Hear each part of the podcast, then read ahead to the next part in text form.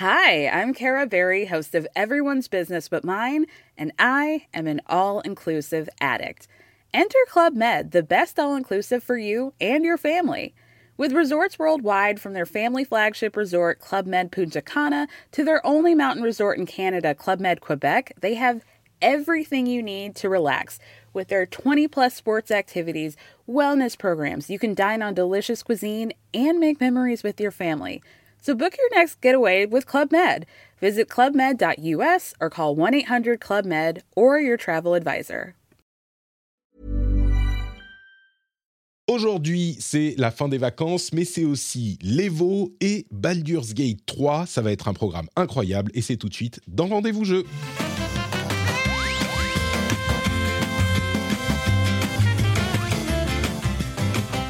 Bonjour à tous et bienvenue dans le rendez-vous jeu. Nous sommes le... On est le combien? Le 10 août et c'est l'épisode numéro 306. Alors j'ai bien un moment à trouver euh, la date parce que j'utilise toujours mon superbe écran euh, ultra wide euh, OLED.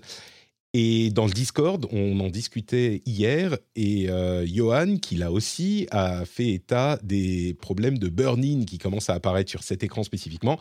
Donc, j'ai fait camoufler la barre des tâches sous Windows, enfin cacher la barre des tâches automatiquement. Et donc, je peux plus voir l'heure et la date. Donc, ça Ah me là. fait complètement euh, merder mon, mon, ma- mon intro au rendez-vous jeu. Catastrophe. Bonjour à tous, bonjour à toutes. On est là, on est en live sur Twitch comme toujours. Euh, si vous êtes en train de regarder en live, c'est formidable. Vous pouvez aussi regarder en replay si vous aimez la vidéo sur la chaîne YouTube, dont le lien est dans les notes de l'émission. Euh, mais on va avoir un programme plutôt très cool qui est rendu possible par Elsa SR Gamer et Ketou, les nouveaux patriotes qui ont rejoint le Patreon du rendez-vous jeu, ainsi que le producteur Steph Sinalco. Merci à vous tous et à vous toutes d'avoir rendu possible la continuation de cette émission pour euh, cette nouvelle saison, même si on n'a pas de numéro de saison, c'est après les vacances. Et oui, je suis de retour de vacances et euh, je remercie très chaleureusement les patriotes qui continuent à soutenir l'émission et vous trois en particulier.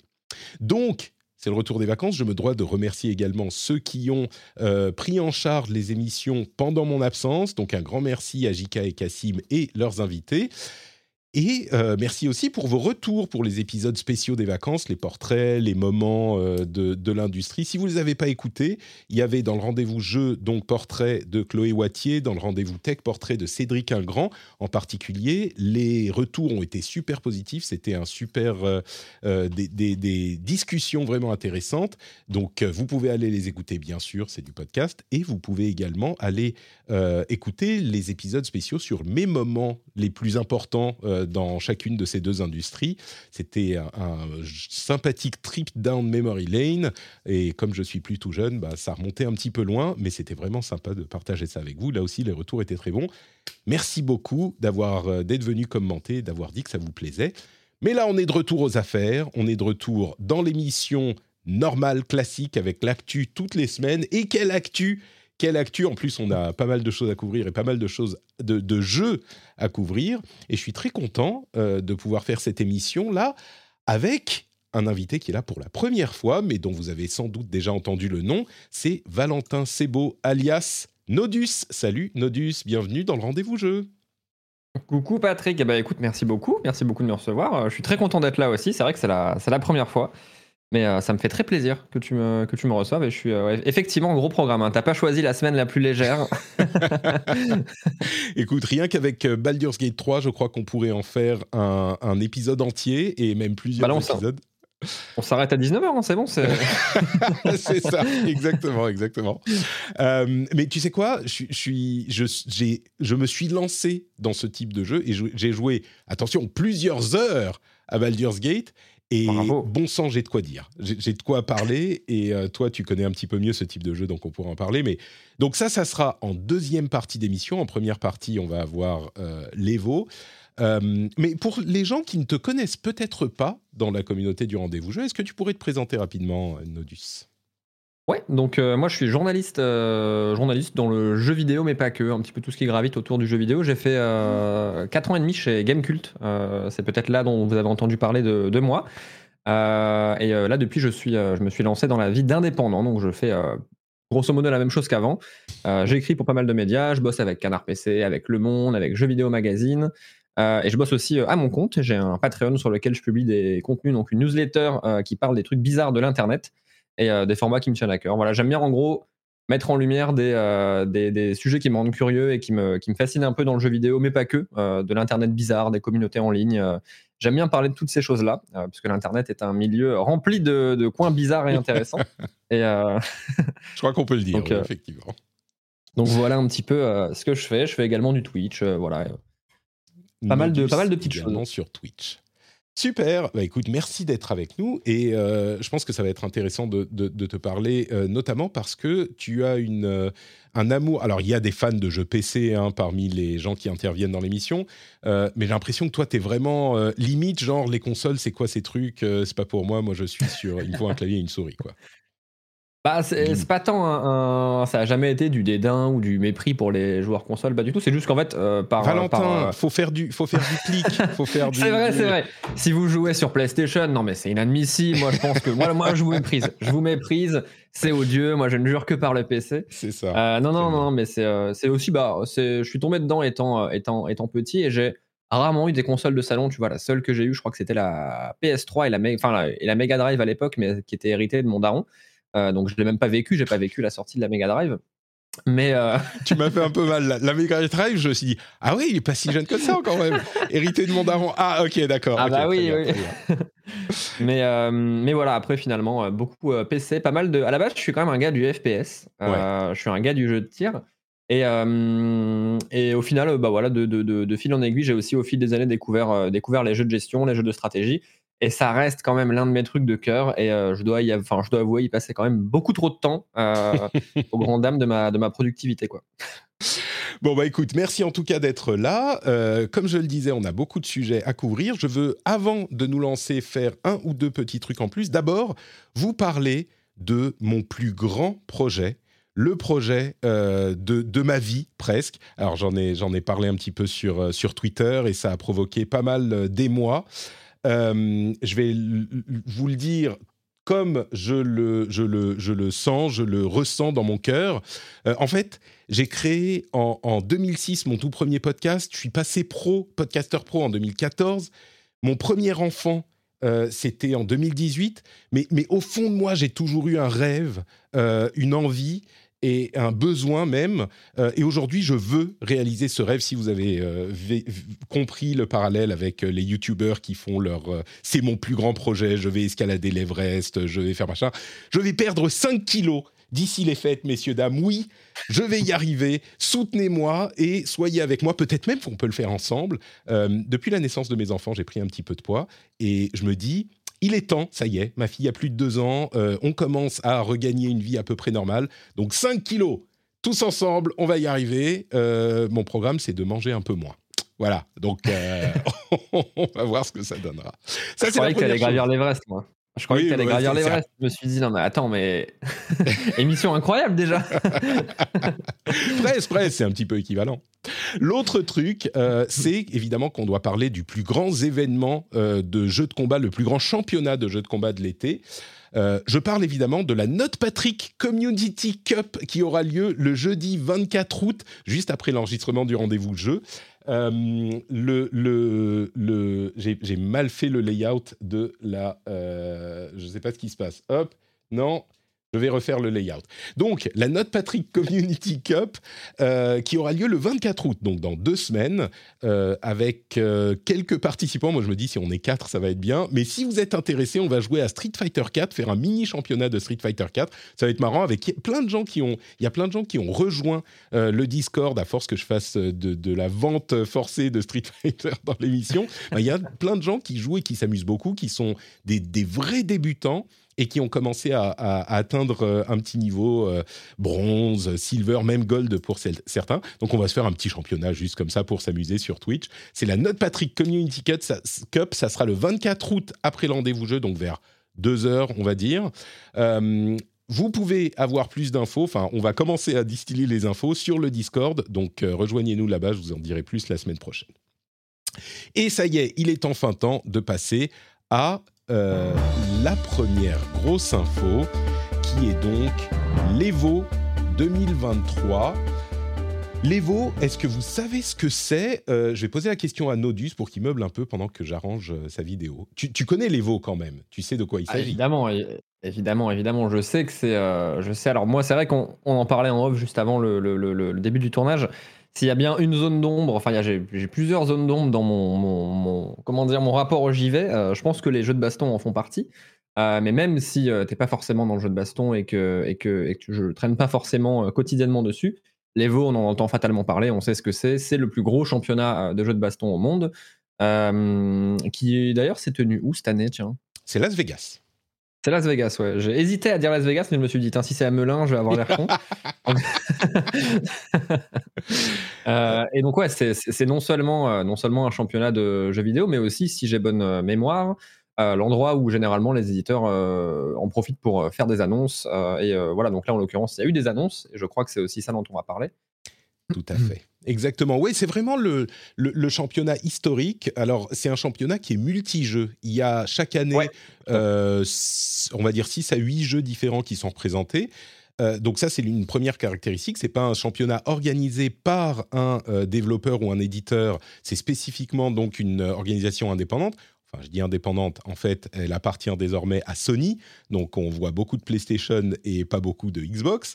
Mais euh, au-delà de ça, donc, c'est pas affilié à un éditeur en particulier.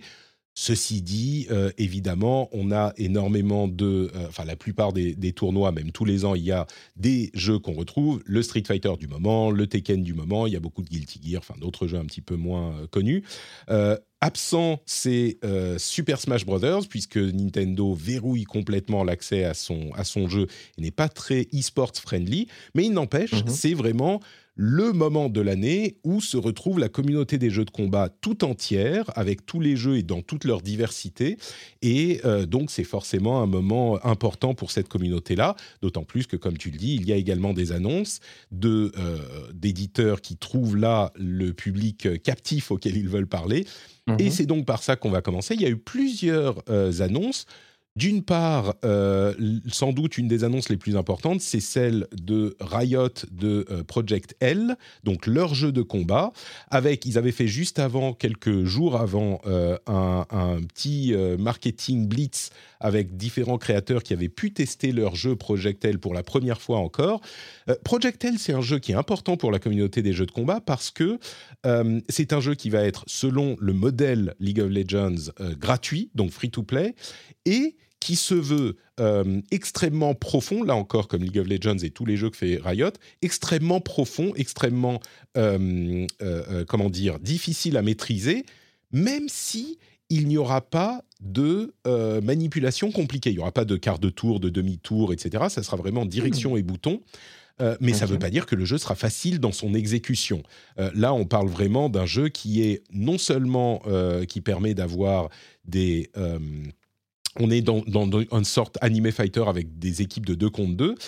et il y a deux choses donc qui, qui, me marquent dans les annonces qu'on a vues. Donc d'une part, bon, les personnages qui sont sympathiques, mais non, à vrai dire, il y a une chose en particulier qui me marque. Je vais vous la faire simple, c'est qu'on pourra jouer en équipe, c'est-à-dire des équipes de deux dans lesquels chacun contrôlera un personnage contre d'autres équipes de deux. On peut aussi être une personne qui contrôle les deux personnages, mais euh, je trouve qu'il y a quelque chose d'intéressant dans l'idée d'avoir un jeu de combat en équipe. C'est pas le premier à le faire, mais sans doute avec l'échelle, l'importance de Riot, ça sera le premier vraiment visible à faire quelque chose comme ça. Euh, là où la, dramaturgie du truc fonctionne beaucoup pour les MOBA avec les équipes, et etc., ça peut marcher aussi pour le, le jeu de combat. Pardon, Nodus. Non, non, mais pas de souci, pas de souci. Euh, est-ce que c'est du tag team? Parce que moi, quand tu me dis jeu de baston euh, jouable à plusieurs, je pense à Ultimate Marvel vs Capcom, auquel pour le coup j'avais un peu joué à l'époque. Mhm. Euh, et tu avais cette fonction tag team où avec les gâchettes, tu pouvais appeler un autre combattant qui remplaçait le combattant que tu avais actuellement.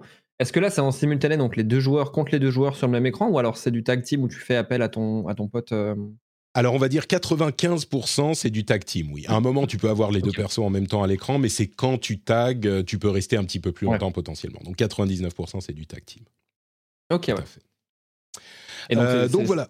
Oui. C'est toujours Project L. Euh, là, en plus, j'ai cru comprendre qu'il avait été jouable à l'Evo, mais il s'appelle toujours Project L. Quoi. Il a pas de. Ils n'ont pas donné le nom encore, non. Non, non.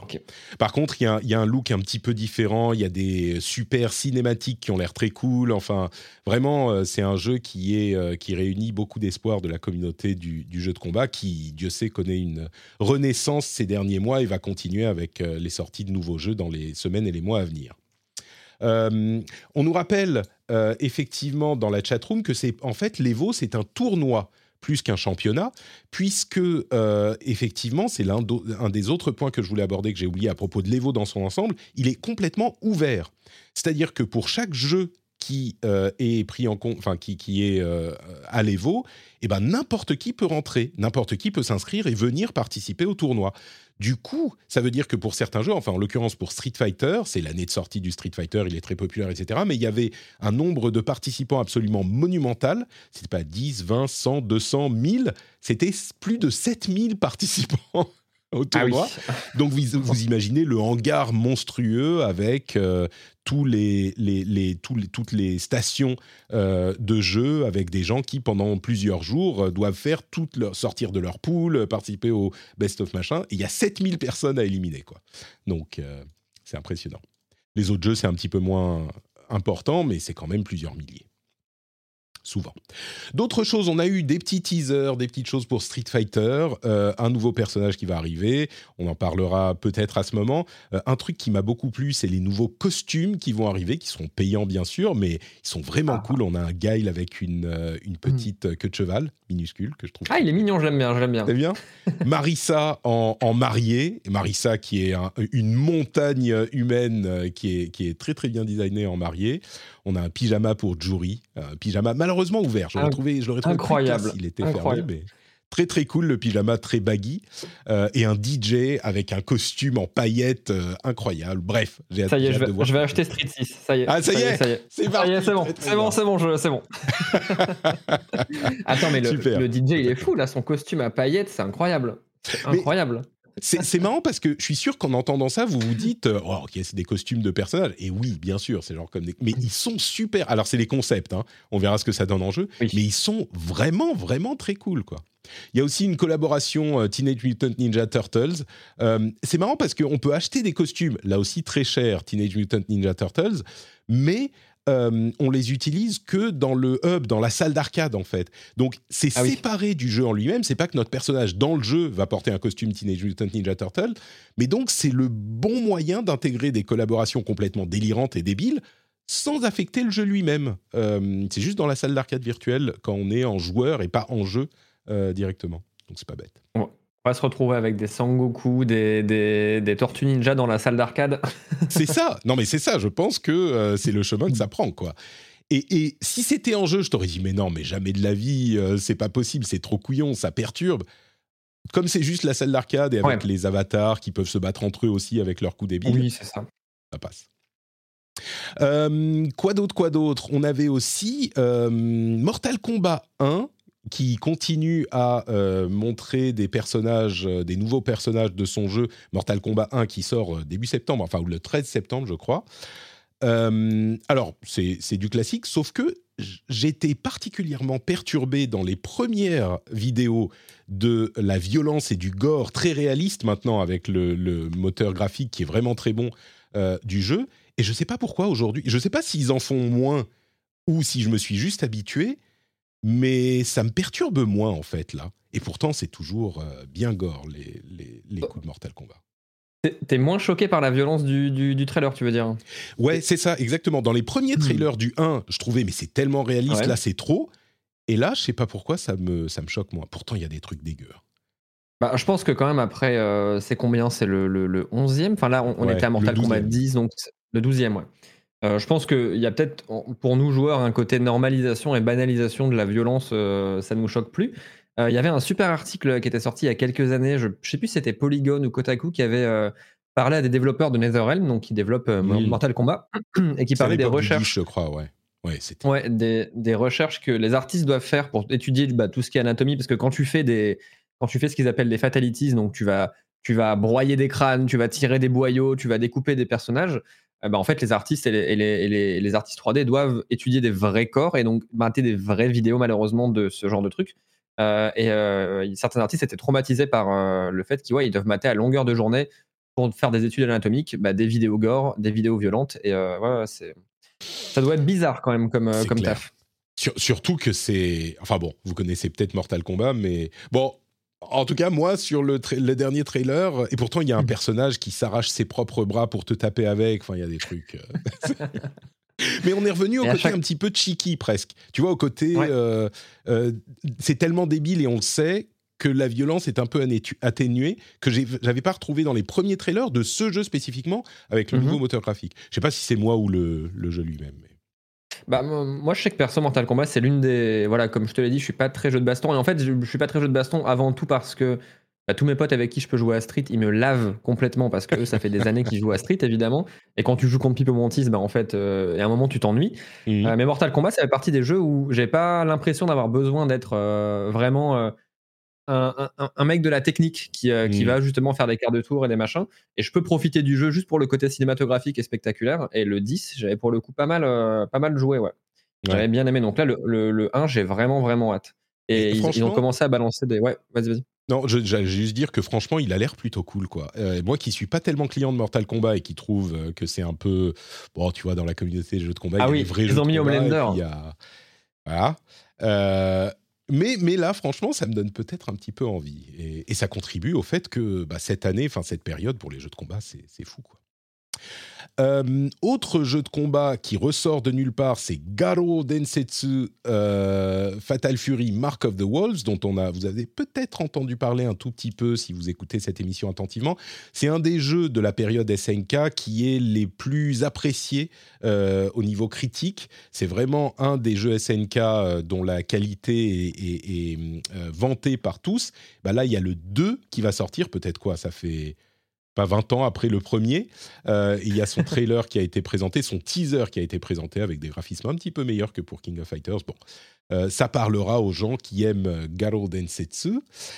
Mais surtout, moi, ce dont je voulais parler, c'était quelques trailers pour euh, Tekken 8 qui m'avaient pas énormément emballé. Je vous parlerai de mon expérience de jeu pendant la bêta dans la partie nos jeux du moment dans un petit instant.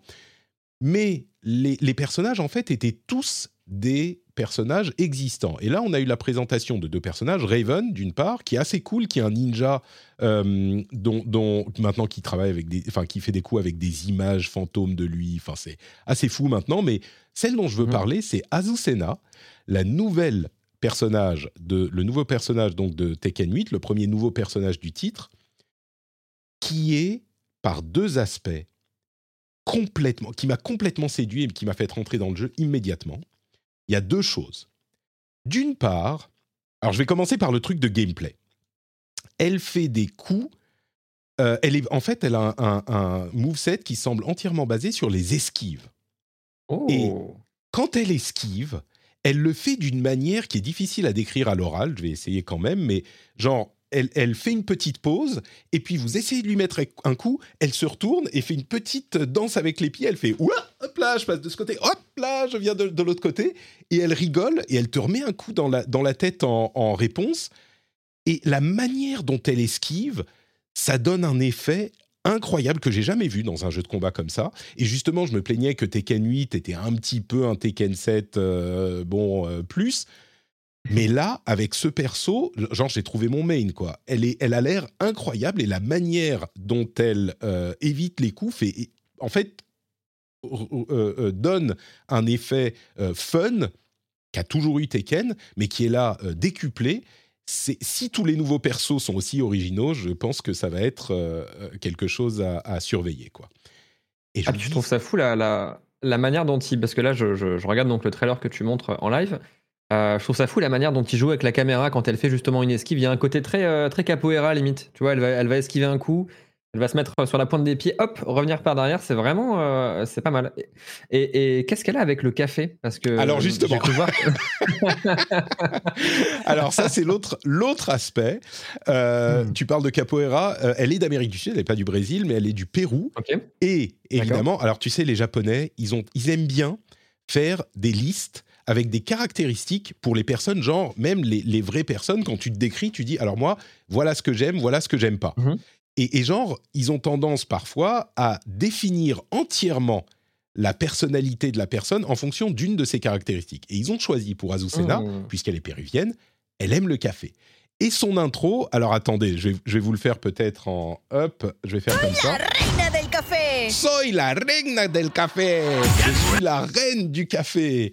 Et, et, et donc, sa personnalité, c'est qu'elle aime le café.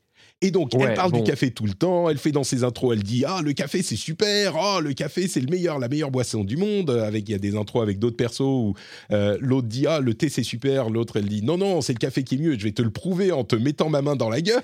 Tu vois et, et à la fin, ça, ça, ça, son coup super spécial, euh, quand elle le fait, il y a carrément, genre, elle se met en pause avec une, un mug de café à côté de la tête, et ça fait euh, la, la pub, il y a une pub qui s'affiche carrément, genre, le café, c'est super cool Et c'est tellement débile et tellement Tekken que c'est parfait. Ah, c'est bien. C'est bien trouvé, c'est vraiment, vraiment con. Ouais. C'est... C'est complètement idiot, clairement, mais, euh, mais, mais, mais ça Ah oui, fonctionne quoi, dans ouais. l'univers de Tekken. Ah, mais c'est trop marrant. Donc, je vous recommande d'aller regarder le trailer, même si vous aimez pas les jeux de combat. Euh, Tekken a toujours été visuellement un jeu qui est particulièrement attractif et on peut faire des coups même en faisant n'importe quoi. Euh, et il y a en plus un mode de contrôle qui vous permet de faire vraiment plein de coups en faisant vraiment n'importe quoi dans le, dans, le, dans le 8.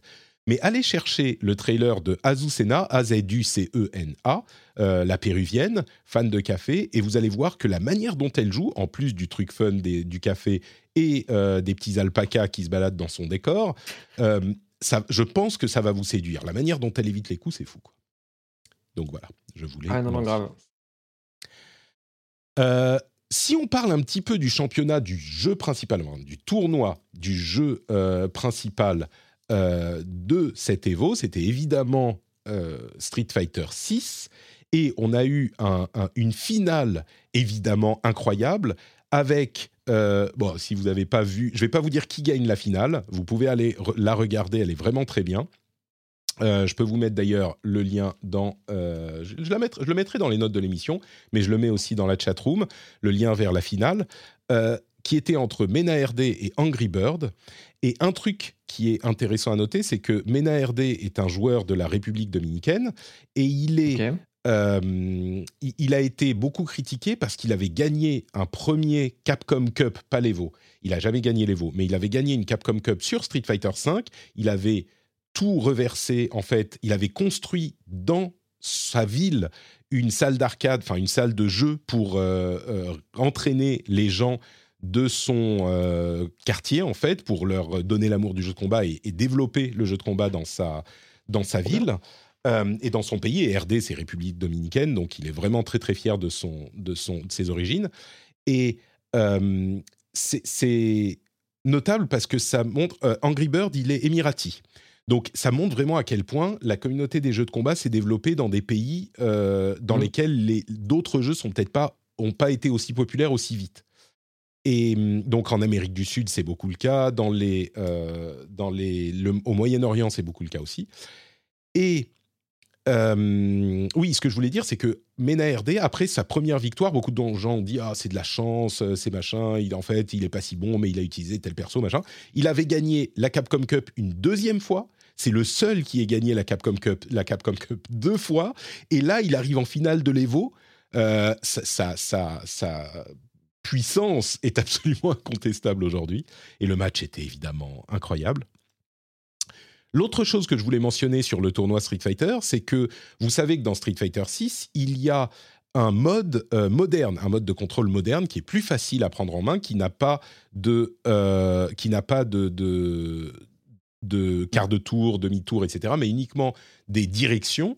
Et il y a un joueur qui s'appelle Haitani, qui est un joueur japonais, un joueur old school, hein, qui, est, qui est sur la scène depuis très longtemps, qui est arrivé en huitième de finale, en top 8 plutôt, euh, avec Chun-Li en mode moderne.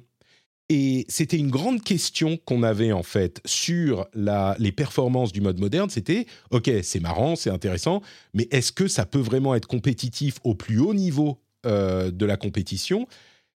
Et qu'un type arrive dans le top 8 avec le mode moderne, euh, là où tous les joueurs ont l'habitude de jouer avec le mode classique depuis 10, 20, 30 ans, bon, bah, ça montre qu'au minimum, c'est un minimum viable. Je pense que vu, ça, vu qu'il arrive euh, top 8, vous, pour votre ladder, vous êtes platine, ça va. Vous n'avez pas à vous soucier, le mode, moderne tient la route. Quoi. Ce qui est aussi intéressant à noter, c'est que euh, le, le, le mode moderne est hyper bon dans les mains d'un joueur hyper bon, et c'est pas mhm. tant parce qu'on n'a pas besoin de faire les coups, d'exécuter les coups, les quarts de tour, tout ça, qu'il est super bon. C'est parce que ça permet des temps de réaction impossibles quand il faut effectivement faire deux quarts de tour. Là, on appuie sur le deux boutons, c'est instantané, et c'est ça qui fait sa force. C'est pas le fait qu'on n'a pas besoin de faire les, coups spéciaux, quoi. Euh, mais alors, euh, petite question, euh, est-ce que les joueurs qui jouent en mode moderne sont matchés avec les gens qui font du classique Donc tu peux finir en huitième de finale, toi tu joues moderne et la personne en face de toi joue classique Complètement. Et c'est ce qui s'est produit. Euh, le mode moderne ah. est un mode, par la volonté de Capcom, complètement équivalent au mode classique. Ils disent il n'y a pas de différence. Enfin, dans les compétitions, on, est, on veut que ça soit équilibré et que vous puissiez être compétiteur en mode moderne aussi. Ouais, c'est l'équivalent du, mode de contrôle alternatif ou classique sur un FIFA, j'imagine. voilà, c'est. Alors, je connais pas FIFA, mais certainement, oui. Mais euh, ah non, mais je trouve ça super intéressant que parce que moi, quand tu me parles d'un mode euh, d'un mode moderne comme ça où justement t'as pas les cartes de tour, t'as pas les, les, cartes de cercle, les machins, j'ai tendance à penser de façon un peu péjorative que tu joues pas au jeu ou que tu, tu joues pas à Street comme. Enfin, je sais que la commune Street parfois elle peut être un peu tatillon là-dessus, donc je, je me dis peut-être ça va être mal reçu. Mais, euh, mais d'accord, que ce soit intégré comme ça de façon officielle et que tu puisses être matché en, en, phase finale, c'est fou. C'est fou qu'il soit arrivé là. C'est assez incroyable. C'était une question, hein. mais il faut évidemment noter que le mode moderne euh, est. Alors, on a l'impression à peu près équilibré avec le mode classique parce que, en contrepartie de ne pas avoir à faire les mouvements spécifiques pour euh, faire tes coups spéciaux, tu as aussi moins de boutons et donc moins de coups normaux et moins de variations sur les coups spéciaux. Tu peux pas faire euh, aussi facilement un coup. Enfin, tu as un coup un bouton pour les coups spéciaux, donc t'as pas les trois versions, t'as pas euh, les euh, petits points, petits pieds, gros points, gros pieds, moyen point, moyen pied, t'as que petit, moyen et gros. Donc il y a des outils qui te manquent et en plus de ça, les coups spéciaux faits avec le mouvement spécial font un peu moins de dégâts, font 20% de, de, dégâts en moins. Euh, mais, là où on s'est rendu compte d'un truc vraiment important, c'est que l'avantage pour les gens qui apprennent en fait le, le jeu, L'avantage du mode moderne, c'est pas tant qu'on peut faire les coups spéciaux avec un seul bouton, c'est surtout que ça te libère l'esprit pour te concentrer sur ce qui est vraiment important pour les jeux de combat, qui est pas les combos. Beaucoup de gens pensent que c'est les combos qui sont hyper importants pour les jeux de combat, c'est pas ça du tout. Ce qui est important, c'est la base du jeu, comment tu te places, comment tu réagis quand quelqu'un te saute dessus, comment tu réagis quand il est à telle distance. Et le mmh. fait de te libérer l'esprit, de ne pas avoir à t'en soucier euh, à te soucier de la manière dont tu vas euh, effectuer les coups spéciaux, te permet de te concentrer comme ça, sur ça.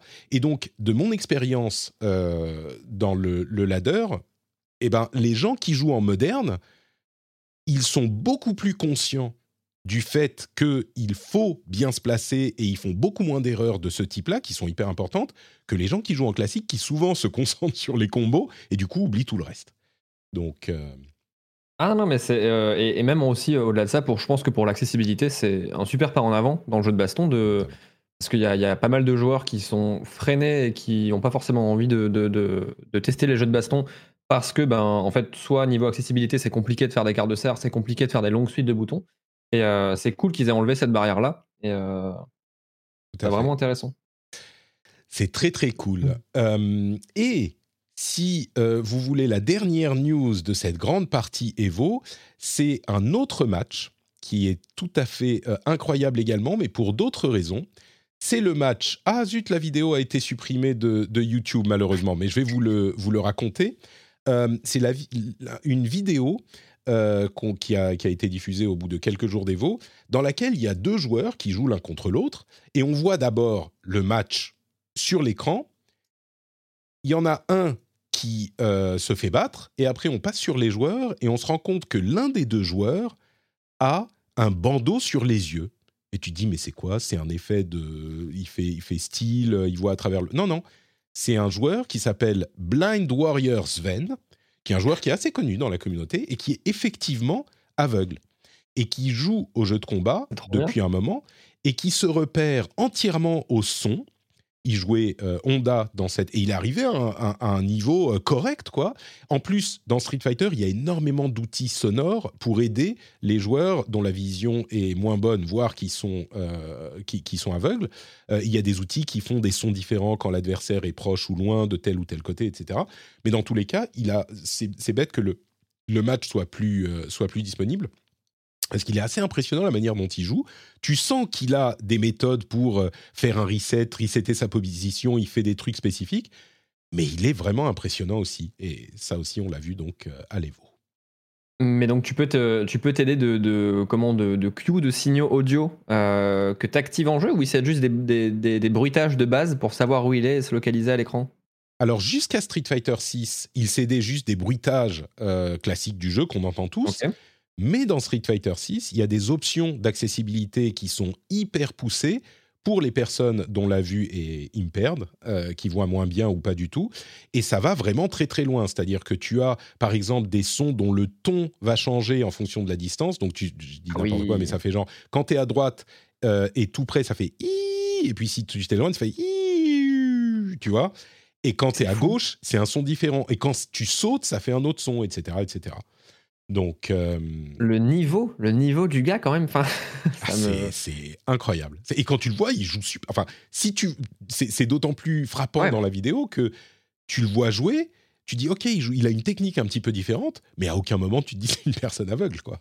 Oui, voilà, c'est peut-être son, son, son, style de jeu ou son style de déplacement, etc. Et c'est je trouve ça bien aussi qu'il en ait fait un truc où il arrive avec le bandeau sur les yeux et euh, il y, a, y, a, un petit côté Shalom Energy de euh, je, vais vous, je, vais vous je, vais vous allumer avec juste le son. c'est ça, c'est ça.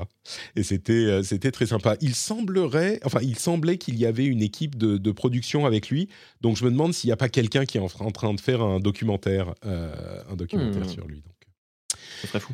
Voilà, vous pouvez chercher Blind Warriors Ven et je suis sûr que vous tomberez sur ses vidéos à lui.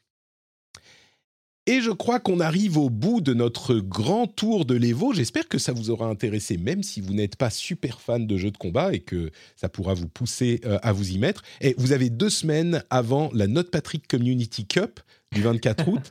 Donc, euh, vous pouvez vous lancer sur Street Fighter 6 et participer à la Community Cup. C'est plutôt des débutants. Hein. Donc, euh, vous avez tout à fait toutes vos chances avec le mode moderne en plus. Donc voilà, le message est passé. Autre message à faire passer, c'est le Patreon, patreon.com slash rdvjeux pour soutenir l'émission. Vous savez que cette émission existe parce qu'elle est soutenue financièrement par ses auditeurs. Et les auditeurs, c'est qui? Eh ben, c'est vous qui nous écoutez maintenant, en ce moment, tout de suite là. Et si certains d'entre vous choisissent de la soutenir, eh bien, elle peut continuer à exister, se renforcer euh, et euh, exister comme on veut on espère euh, qu'elle existe. Donc, si vous appréciez l'émission, patreon.com slash rdvjeux.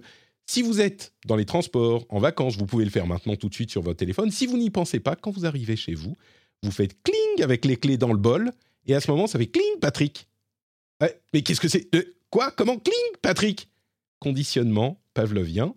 Et là, vous dites, quand j'ai mis les clés dans le bol, je suis rentré chez moi, je ne l'ai pas fait dans les transports, je ne l'ai pas fait à la... Là, maintenant, j'ai plus d'excuses. Patreon.com slash rdvjeux. Merci à tous et à toutes. Tu mets tes clés dans un bol? Je crois qu'il y a des gens qui mettent des clés dans, un bol, non?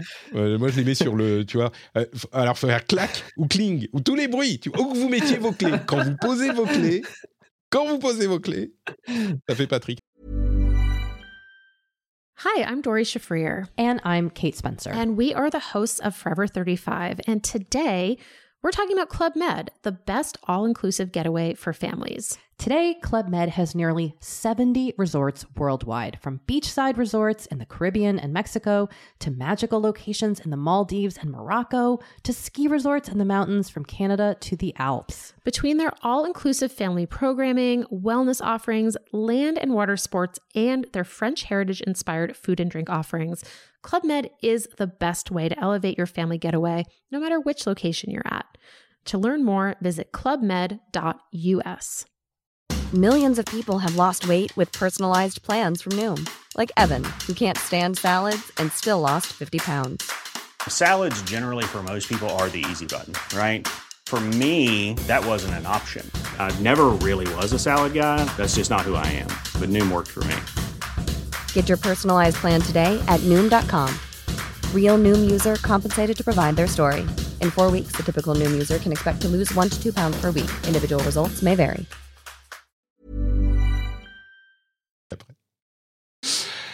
Bon, eh bien écoutez, on est parti sur l'autre grosse partie de l'émission. Alors il y a plein de jeux dont on, veut vous parler, dont certains jeux dont on vient de parler.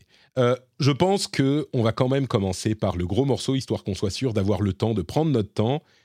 Baldur's Gate 3 est sorti, euh, un, un move incroyable de euh, l'Ariane Studios avancer la sortie du jeu pour pas être en face de, euh, de Stargate, non Starfield pardon, Starfield. de Starfield. Euh, le, le- le- ils étaient censés sortir en septembre, donc ils ont avancé la sortie à début août.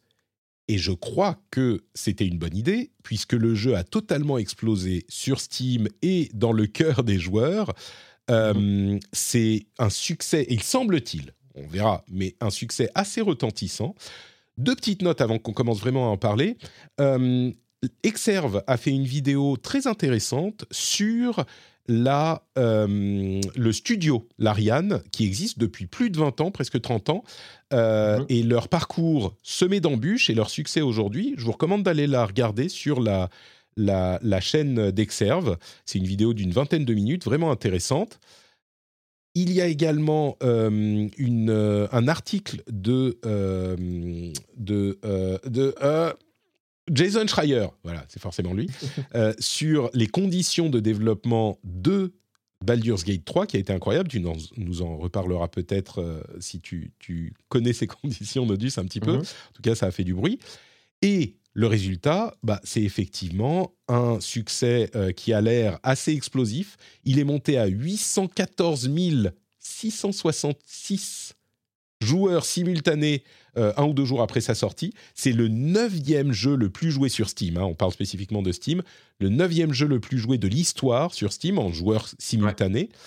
Euh, alors, il est dispo que sur Steam aujourd'hui. Il arrive sur PlayStation le 10 septembre ou le 6 septembre, enfin en septembre, début septembre. Et sur Xbox, à un moment, le problème de la Xbox, semble-t-il, c'est que, d'après ce qu'on comprend, sur la Xbox série S, il est difficile d'implémenter le jeu en écran splitté, parce qu'elle a moins de euh, ressources matérielles. Et l'Ariane ne veut pas compromettre sa vision sur Xbox, d'autant plus qu'il faut avoir les mêmes fonctionnalités sur Xbox série S et série X selon Microsoft, c'est les règles de développement. Et l'Ariane a un peu de mal à faire rentrer euh, le jeu, surtout à cause de l'écran splitté, sur série S. Donc on verra comment Ouais. ça se passe, mais à ce stade, il n'y a pas de date. Sur PlayStation, ça arrive euh, dès le mois de septembre. Mais, mais c'est ça qui est fou déjà, c'est que euh, énormément, de, énormément de ventes, énormément de joueurs qui y jouent et un succès euh, critique et commercial qui semble pour l'instant incroyable, mais c'est dispo que sur PC. C'est ça le. Il est même pas encore dispo sur Mac, il est même pas encore dispo sur PlayStation, c'est pour l'instant que PC quoi. Ouais, tout à fait. Bon, je pense que les gens, tu vois, les joueurs PC, c'est comme les Évidemment, jeux Blizzard, ils- ou à la grande époque, les- les fans se jettent dessus le jour de la sortie. Ah vois, c'est le genre de jeu où les gens qui le veulent sautent dessus immédiatement. Mais, mais bon, j'ai l'impression quand même que euh, le succès est, au rendez-vous. Et pour cause, puisque maintenant je vais enfin te laisser un petit peu plus la parole, euh, est-ce que tu peux nous parler un petit peu donc de Baldur Gates 3 et nous expliquer pourquoi il est tellement apprécié? Bah alors, il est apprécié pour pas mal de, pas raisons. Euh, je pense que l'une des premières, c'est effectivement qu'on n'a pas eu de Ah, Baldur's pardon, on Gate dit, depuis. on dit Good Old Games aussi, il faut le mentionner. Oui, c'est vrai. Et Good Old. Il est, aussi, il est aussi dispo sur GOG. Mais euh, des retours que j'en ai eu, euh, apparemment, il y a, il y a des petits soucis de, de- de mise à jour euh, sur GOG. Ok. Ouais, ça, ça peut arriver.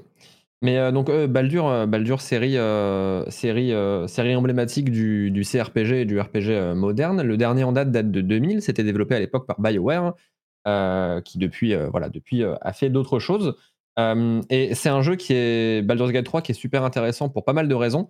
Notamment, donc, déjà, effectivement, tout l'historique de, la série Baldur en elle-même, qui est donc une série de RPG assez carrée et basée, en fait, euh, vraiment texto sur les livres de règles de Donjons et Dragons. Là, en l'occurrence, Baldur's Gate 3, euh, tu es sur le cinquième livre de règles de Donjons et Dragons, donc le plus récent.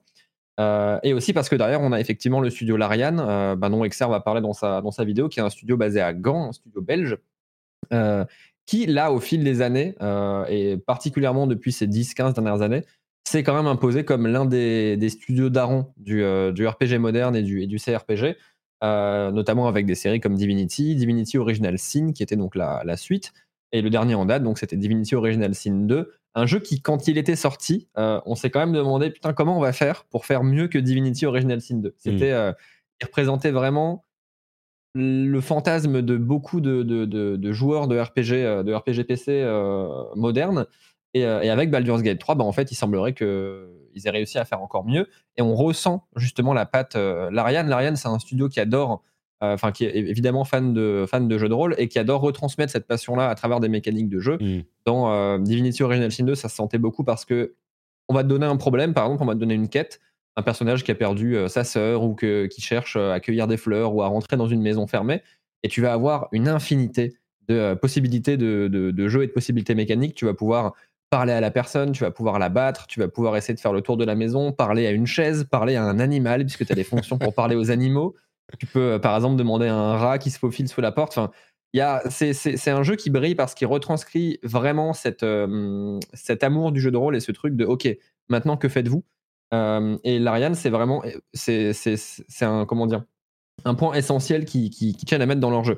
Et là, Baldur's Gate 3, euh, donc non seulement s'inspire avant donc que, de- Ouais, Av- vas-y, Avant que tu parles spécifiquement de Baldur's Gate 3 et de cet aspect qui effectivement, moi je le savais que c'est censé être le truc effectivement où tu peux faire ce que tu veux comme dans un jeu de rôle papier.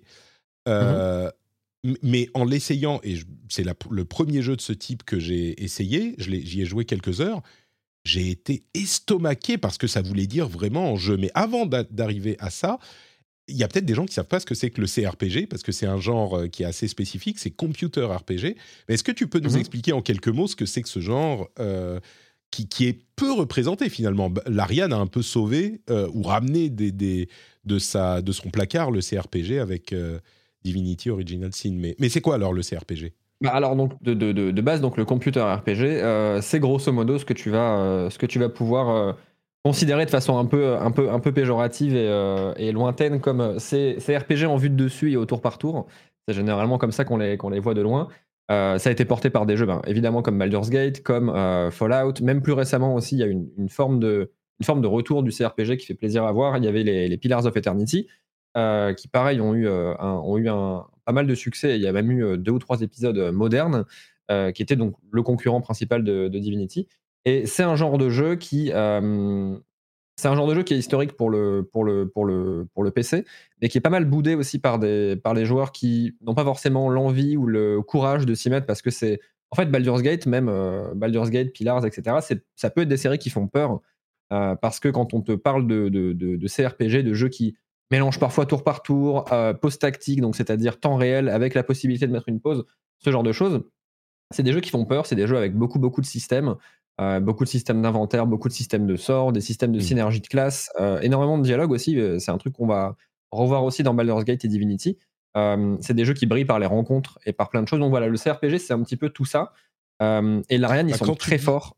Qu- Quand tu Ouais. dis euh, qu'ils peuvent faire peur, moi, c'est ce qui m'en a euh, tenu éloigné pendant un bon moment, parce qu'effectivement, ça retranscrit le jeu de rôle, et vous vous dites, ah ouais, mais on connaît les jeux de rôle, mais en pire, euh, jeux de rôle type Final Fantasy, machin, ou... Mhm. euh, Non, non, non, ça retranscrit les jeux de rôle particulièrement avec les règles, pour le cas de Baldur's Gate, les règles spécifiques de Donjons et Dragons. Et donc, on a un inventaire monstrueux, une quantité de sorts monstrueux, du tour par tour vraiment complexe. Enfin, complexe, non, c'est pas vrai, mais ça a l'air complexe à la base. Tu peux interagir avec tous les objets qu'il y a autour de, de toi. Euh, c'est- hyper intimidant, quoi. Tu as une barre de- de- Mhm. d'action avec euh, 50 boutons, tu peux en rajouter plus. Tu as 5 personnages, 4 personnages indépendants à contrôler euh, au tour par tour l'un après l'autre, qui sont chacun, qui ont leur feuille de personnage avec 1000 caractéristiques. Euh, et chacun peut équiper des armes, de l'armure, euh, chacun doit récupérer ses sorts en se reposant, enfin, ça retranscrit les règles de Donjons et Dragons, et c'est une complexité qui est, clairement intimidante, quoi. Bah, c'est alors c'est intimidant et c'est marrant que tu aies commencé, euh, commencé justement avec euh, avec Baldur's Gate 3 parce que je trouve et pourtant j'ai un petit peu l'habitude, tu vois, moi j'avais pas mal joué à Divinity Original Sin, Divinity Original Sin 2, j'avais fait un petit peu Pillars mais j'avais moins moins accroché. Euh, et pourtant en, en lançant Baldur's Gate 3, on se rend compte qu'il y a quand même un il y a une euh, comment il y a une forme de retranscription presque religieuse de ce que doit être une partie de Donjons et Dragons, même dans les mécaniques de repos. C'est pas un truc qu'on voit Mm. dans les, dans les RPG classiques. Ah Là, oui. dans Baldur's Gate 3, tu as la possibilité de faire un, ce qu'on appelle un repos court ou un repos long, euh, qui pour le coup est une règle littéralement héritée de Donjons et Dragons. Le repos court te permet de restaurer la moitié de ta vie et quelques emplacements de sort, et le repos long, c'est le full dodo, tout le monde va au campement, euh, et euh, on Mm. fait dodo dans les paillasses, et voilà. Et là, tu récupères toute ta vie. Euh, et ça, en fait, c'est une mécanique qui est au début pas naturelle. Pareil pour ces, ces emplacements de sort. Enfin, moi, j'ai mis ma copine à Baldur's Gate 3, ce que je pensais jamais prononcer comme phrase ever. Et au début, elle était perplexe parce que les sorts ne fonctionnent pas comme tu vas pouvoir en trouver dans, je sais pas, dans des Diablo, dans des The Witcher, où tu es habitué à lancer un sort et il y a un cooldown qui se recharge et hop, tu peux le relancer. Là, c'est pas pareil. Les sorts occupent des emplacements exactement comme dans une partie de Donjons et Dragons. Et euh, tu dois préparer tes sorts à l'avance. Tu vas pouvoir en préparer deux, trois ou quatre. Et euh, quand tu en lances, le- l'emplacement de sort, il se vide. Et tu peux plus le lancer jusqu'au prochain repos long. Donc il y a une économie des sorts et il y a une économie de la ressource qui est ultra importante euh, dans, dans ces jeux-là, tout comme tu le ferais dans une partie de Donjons et Dragons. Donc ouais, en gros, voilà, le, le CRPG et particulièrement Baldur's Gate 3 là, en ce moment, euh, c'est une, forme de RPG qui est beaucoup plus proche de euh, ce qu'on peut trouver dans du, jeu, de rôle papier. Euh, et c'est aussi pour ça, là, je vois dans, effectivement dans le chat des gens qui parlent du fait qu'il y ait beaucoup à lire. C'est peut-être aussi pour ça que ça peut être des jeux qui sont intimidants. Il y a effectivement énormément, énormément à lire. Je crois avoir vu des, pardon, des, des, des, des- gens parler. Il y a des trucs autour de la traduction de Baldur's Gate 3 dont on pourra reparler. C'est plus de 2,5 millions de mots euh, écrits Mhm. quand même pour un jeu. Ça fait beaucoup de mots. Non, mais c'est. Euh, Là, tu Ouais. touches du coup à euh, un élément qui est qui, qui frappe quand on joue au jeu, c'est l'ambition complètement démesurée du titre qui veut te permettre de faire n'importe quoi. Et Ouais. c'est un truc qui est difficile à comprendre, même dans le concept, parce que c'est des trucs qui devraient pas être possibles dans un jeu vidéo. Euh, comment? Je, je vais peut-être donner, donner un petit exemple de mon expérience. Mhm. Euh, allez, deux petits exemples. J'ai choisi de jouer un des personnages préfets euh, qui a une histoire dans le jeu. Beaucoup de gens font leur propre personnage. Moi, je me suis dit, je vais pas trop me compliquer la vie parce que c'est mon premier. Mhm. Je vais jouer un personnage préfet. Il se trouve que c'est le vampire. Je dis, il est un petit peu, euh, un petit peu hautain, un petit peu machin. Ah, je suis snob et je vais en- en- en- euh, flouer les gens. Euh, et je joue donc dans l'intro, je, je- je retrouve un personnage, on- on- au bout d'une heure de jeu, on va dire, euh, je, je forme une équipe donc avec un autre personnage, euh, et, et il se trouve que je suis un vampire qui peut marcher euh, au soleil, donc ça va pour euh, le, le vampirisme m'affecte pas trop. Et, euh, et je me balade et je vois donc dans la liste de coups, pendant un combat, je mets un coup et il reste très peu de vie à l'adversaire. Et donc je me dis, euh, ah bah je vais, euh, je vais, je vois dans la liste de coups un autre coup que je peux faire en plus, qui est une action spéciale au lieu de mon seul coup par tour, qui est le mordre avec une morsure de vampire. Et, Oh bah cool, je vais faire ça, ça me permettra de le, battre, de battre l'ennemi. Et donc je fais ça, je mords, et là il y a ma, ma compagnonne qui me regarde, il fait quoi? Mais t'es un vampire Et tu sais, je- j'avais, j'avais même pas pensé qu'il était possible qu'un compagnon puisse ne pas se rendre parce que compte. j'étais un vampire. Ouais. Dans un jeu normal, t'es un vampire, tu te balades avec... J'avais même pas Ouais. pensé qu'il était possible que la relation puisse changer parce que je fais ça et donc elle comprend que je suis un vampire et donc elle réagit à ça. C'était, c'est là que ça m'a accroché en fait. Je me Ouais. suis dit mais putain c'est quoi ce jeu? C'est quoi? Et c'est un tout petit morceau. On va continuer à en parler, mais c'est ça qui Ah m'a oui, oui. explosé la tête la première fois. Il y en a eu d'autres. Mais tu vois, ouais, c'est- c'est c'est- c'est l'un de ces tout petits morceaux de, où tu réalises, ok, il y a énormément de systèmes, et en fait, le moment où tous ces systèmes vont interagir entre eux, et tu te rends compte que les gens de ton groupe vont pouvoir avoir conscience de ce que tu fais, de qui tu es, des capacités que tu vas utiliser. Ils peuvent, ils peuvent même te juger. En fait, il y a, il y a un système de relations maintenant dans. Enfin, ça ça l'a toujours été, mais il y a un système de relations qui est vraiment prépondérant dans Baldur's Gate 3. Euh, c'est un jeu qui est vraiment vraiment vraiment orni sur les, les- les dialogues et les relations euh, amoureuses. Euh, quand tu vas au camp, par exemple, tu peux avoir des relations avec tes différents compagnons. Euh, Il y en a parfois trois ou quatre qui veulent te pécho en même temps et il, faut, il, faut, il faut gérer ça. quoi. Et au contraire, ils peuvent aussi, voilà, te, ils peuvent aussi éprouver de la méfiance, ils peuvent ne pas t'aimer. Et effectivement, si tu joues, bah, toi, tu dois jouer Astérion, qui est, je crois, le, le vampire. Euh, t'as ce truc de ouais, en fait, tu fais peur aux gens et tu fais aussi peur à tes compagnons, tu fais peur aux gens, aux marchands à qui tu vas parler. Tous ces trucs-là, en fait, en fonction de la classe que tu vas jouer, de à quoi tu ressembles, tu vas pouvoir faire peur aux marchands, faire peur aux civils, faire peur à plein de choses. Et il y a tout aussi un système de, on n'en a pas forcément parlé, mais dans les, dans, dans les villes, les villages, euh, dans les différents euh, endroits que tu vas visiter avec, euh, avec des gens, tout un système qui est simulé de chaque PNJ va avoir son champ de vision, va avoir ses lignes de dialogue, et tu vas pouvoir les voler, tu vas pouvoir parler avec eux. Et donc tout ça aussi, ça, enfin, le perso que tu joues a un impact là-dessus. Parfois, ils n'aiment pas, euh, voilà, ils aiment pas les gobelins, euh, ils aiment pas les halflings, ils aiment pas les druides, ils aiment pas. euh, parfois, tu as des persos racistes. ça fait aussi partie de, de, de- l'écriture du jeu. Et c'est ça qui est fou. Et quand tu te rends compte que tous ces systèmes-là interagissent entre eux et quand tu te rends compte de à quel niveau de détail le jeu est écrit, c'est absurde. C'est c'est vraiment fou, ouais. J'ai un autre, euh, un autre exemple, peut-être que tu pourras nous parler de ton expérience aussi. Euh, Mhm. Parce que, encore une fois, quand on, on dit il y a plein de systèmes et ils interagissent entre eux, je pense que les joueurs qui ne connaissent pas ce genre de jeu, alors ceux qui connaissent sont en train d'entendre ça et disent mais oui Patrick, voilà, tu découvres ce genre de choses, nous on connaît depuis longtemps et, et ça leur fait One of Us. Et c'est ça exactement, One of Us. Mais quand on connaît pas, on a peut-être tendance à se dire ah ouais ok donc c'est genre euh, je sais pas moi un, un, un God of War en plus compliqué tu vois. Non non non. non. Ouais. C'est c'est des ordres de grandeur au-dessus. C'est un truc que j'ai jamais vu qui n'existe pas ailleurs. Euh, j'ai- dans la zone d'introduction, moi je suis vraiment, j'ai joué genre 5 heures et je suis resté dans les Mhm. 4 mètres carrés quoi. Euh, il y a un endroit euh, la possibilité. Donc j'arrive, je, on s'est craché sur une plage, je vois une porte, elle est fermée, je me dis ah bon, il va falloir aller euh, ou- ou trouver une clé et puis euh, une fois qu'on aura trouvé la clé, on va revenir ouvrir la porte. Je me balade, je rencontre des, des- des gens qui étaient en train de faire un truc louche à côté d'un- d'un- d'une sorte de- de chapelle en ruine.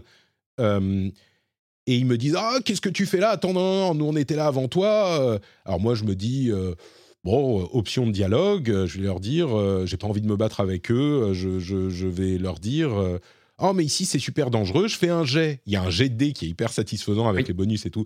Tu lances vraiment ton dé dans le jeu et, et je réussis à les convaincre. Et ils disent Ah ouais, il y a des, des monstres ici. Ok, bon, bah non, on va se barrer. Ok, ciao.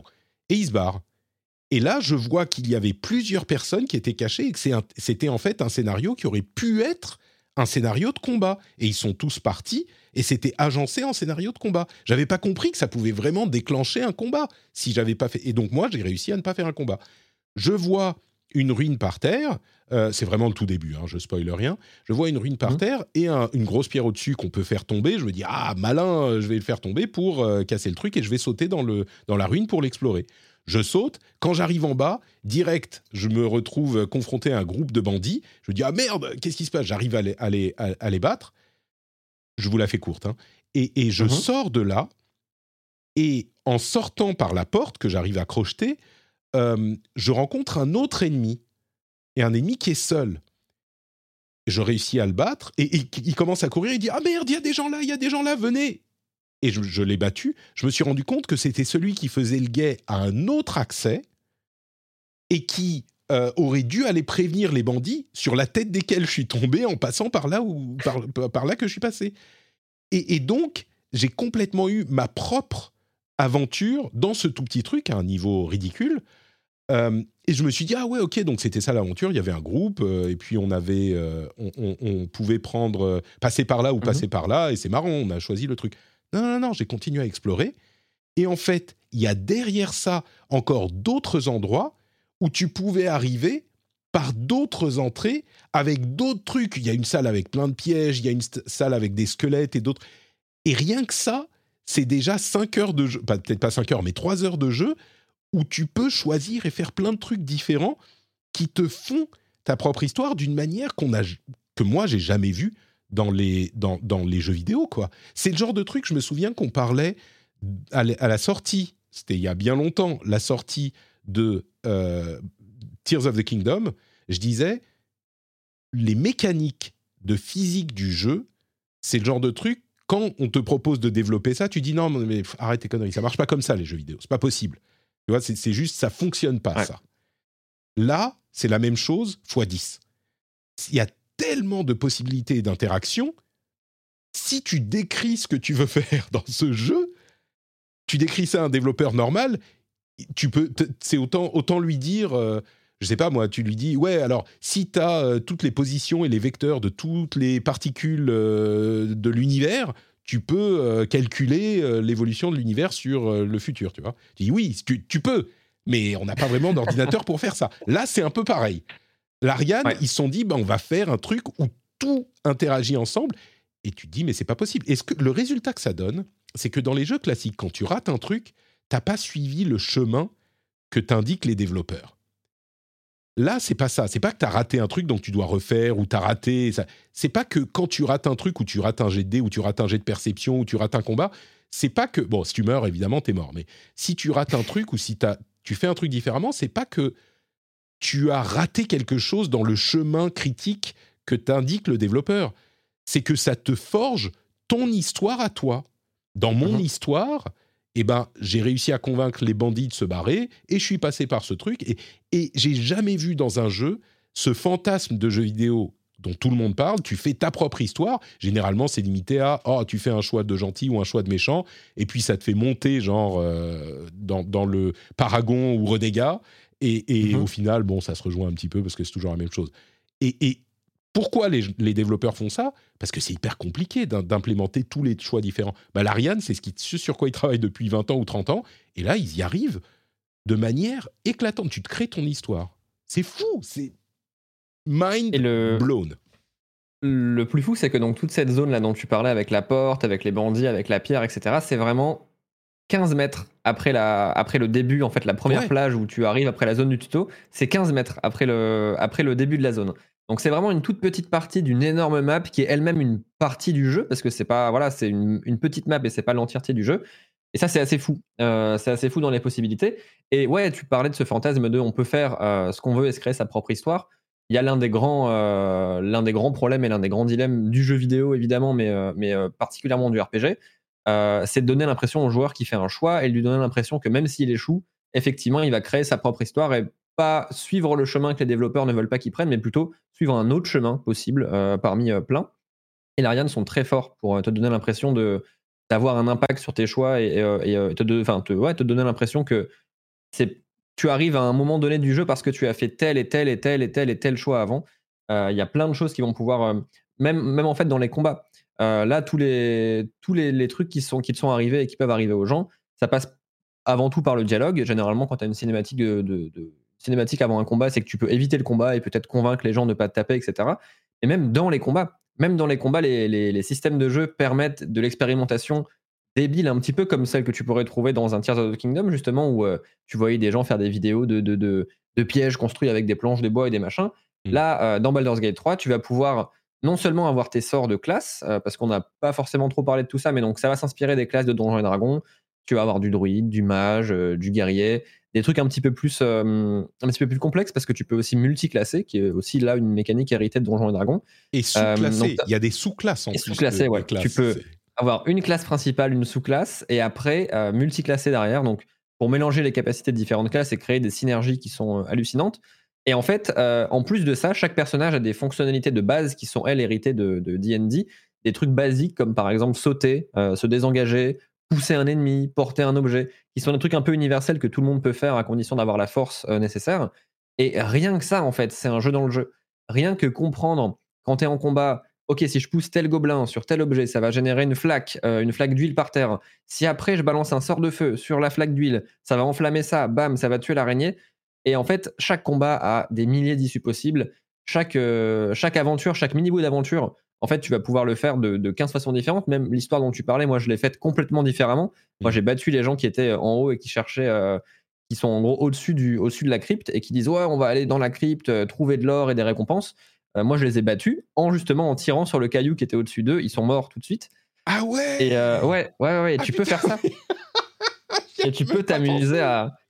Et tu peux tout faire. Et, la porte, pareil, la première porte du jeu en bas, tu peux soit la crocheter si tu sais crocheter, si tu joues un voleur tu peux euh, tu peux t'amuser à la péter si ton, si ton soldat est enfin si, si tu joues un guerrier qui est, qui est, assez fort et en fait tout ça c'est euh, vraiment la retranscription de, de, de, ce que tu aurais dans une partie de JDR Et on voit qu'ils ont poussé le fantasme tellement loin que euh, la plupart de ces actions-là, comme par exemple ça peut être le cas dans un Disco Elysium ou dans un, Citizen Sleeper ou ce genre de jeu, tu as un jet de dés vraiment à l'écran qui va s'afficher.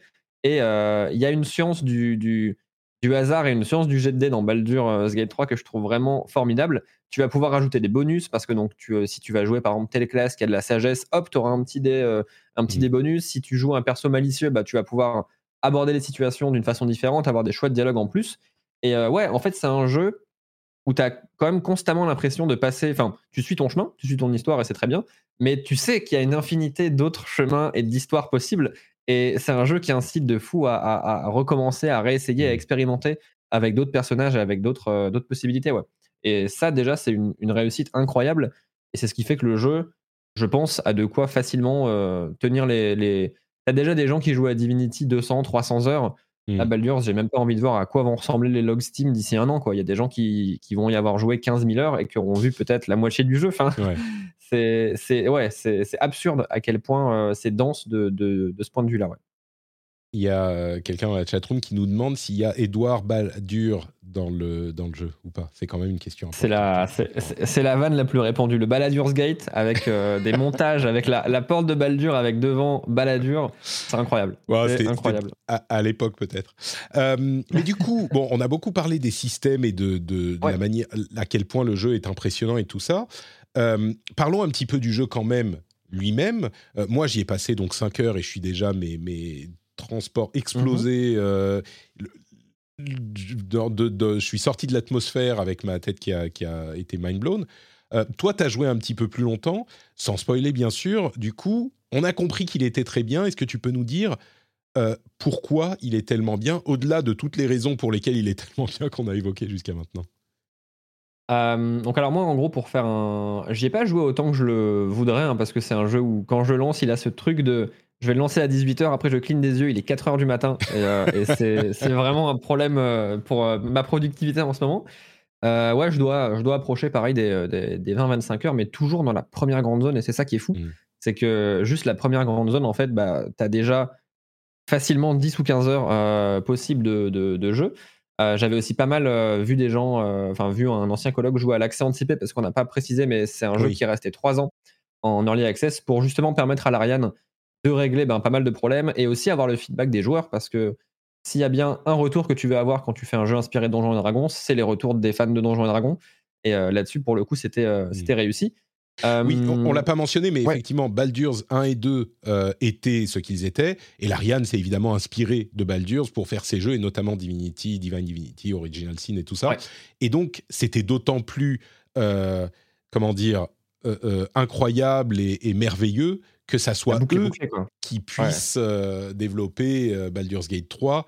Et, ils avaient même contacté, je l'ai appris dans la vidéo d'Exerve, ils avaient contacté Wizards of the Coast euh, après Divinity 1, enfin Original Sin 1, et, et, il mmh. leur avait dit non, non, c'est bon, les, les, les, petits là, vous, vous, vous, viendrez nous voir plus tard. Ils ont fait le 2, ils sont revenus les contacter. Donc le jeu est en développement depuis 6 ans et, c'est plus qu'un triple A. Enfin là, on est à un niveau. Euh, et pour un petit studio comme ça, c'est fou, qui est indépendant en plus.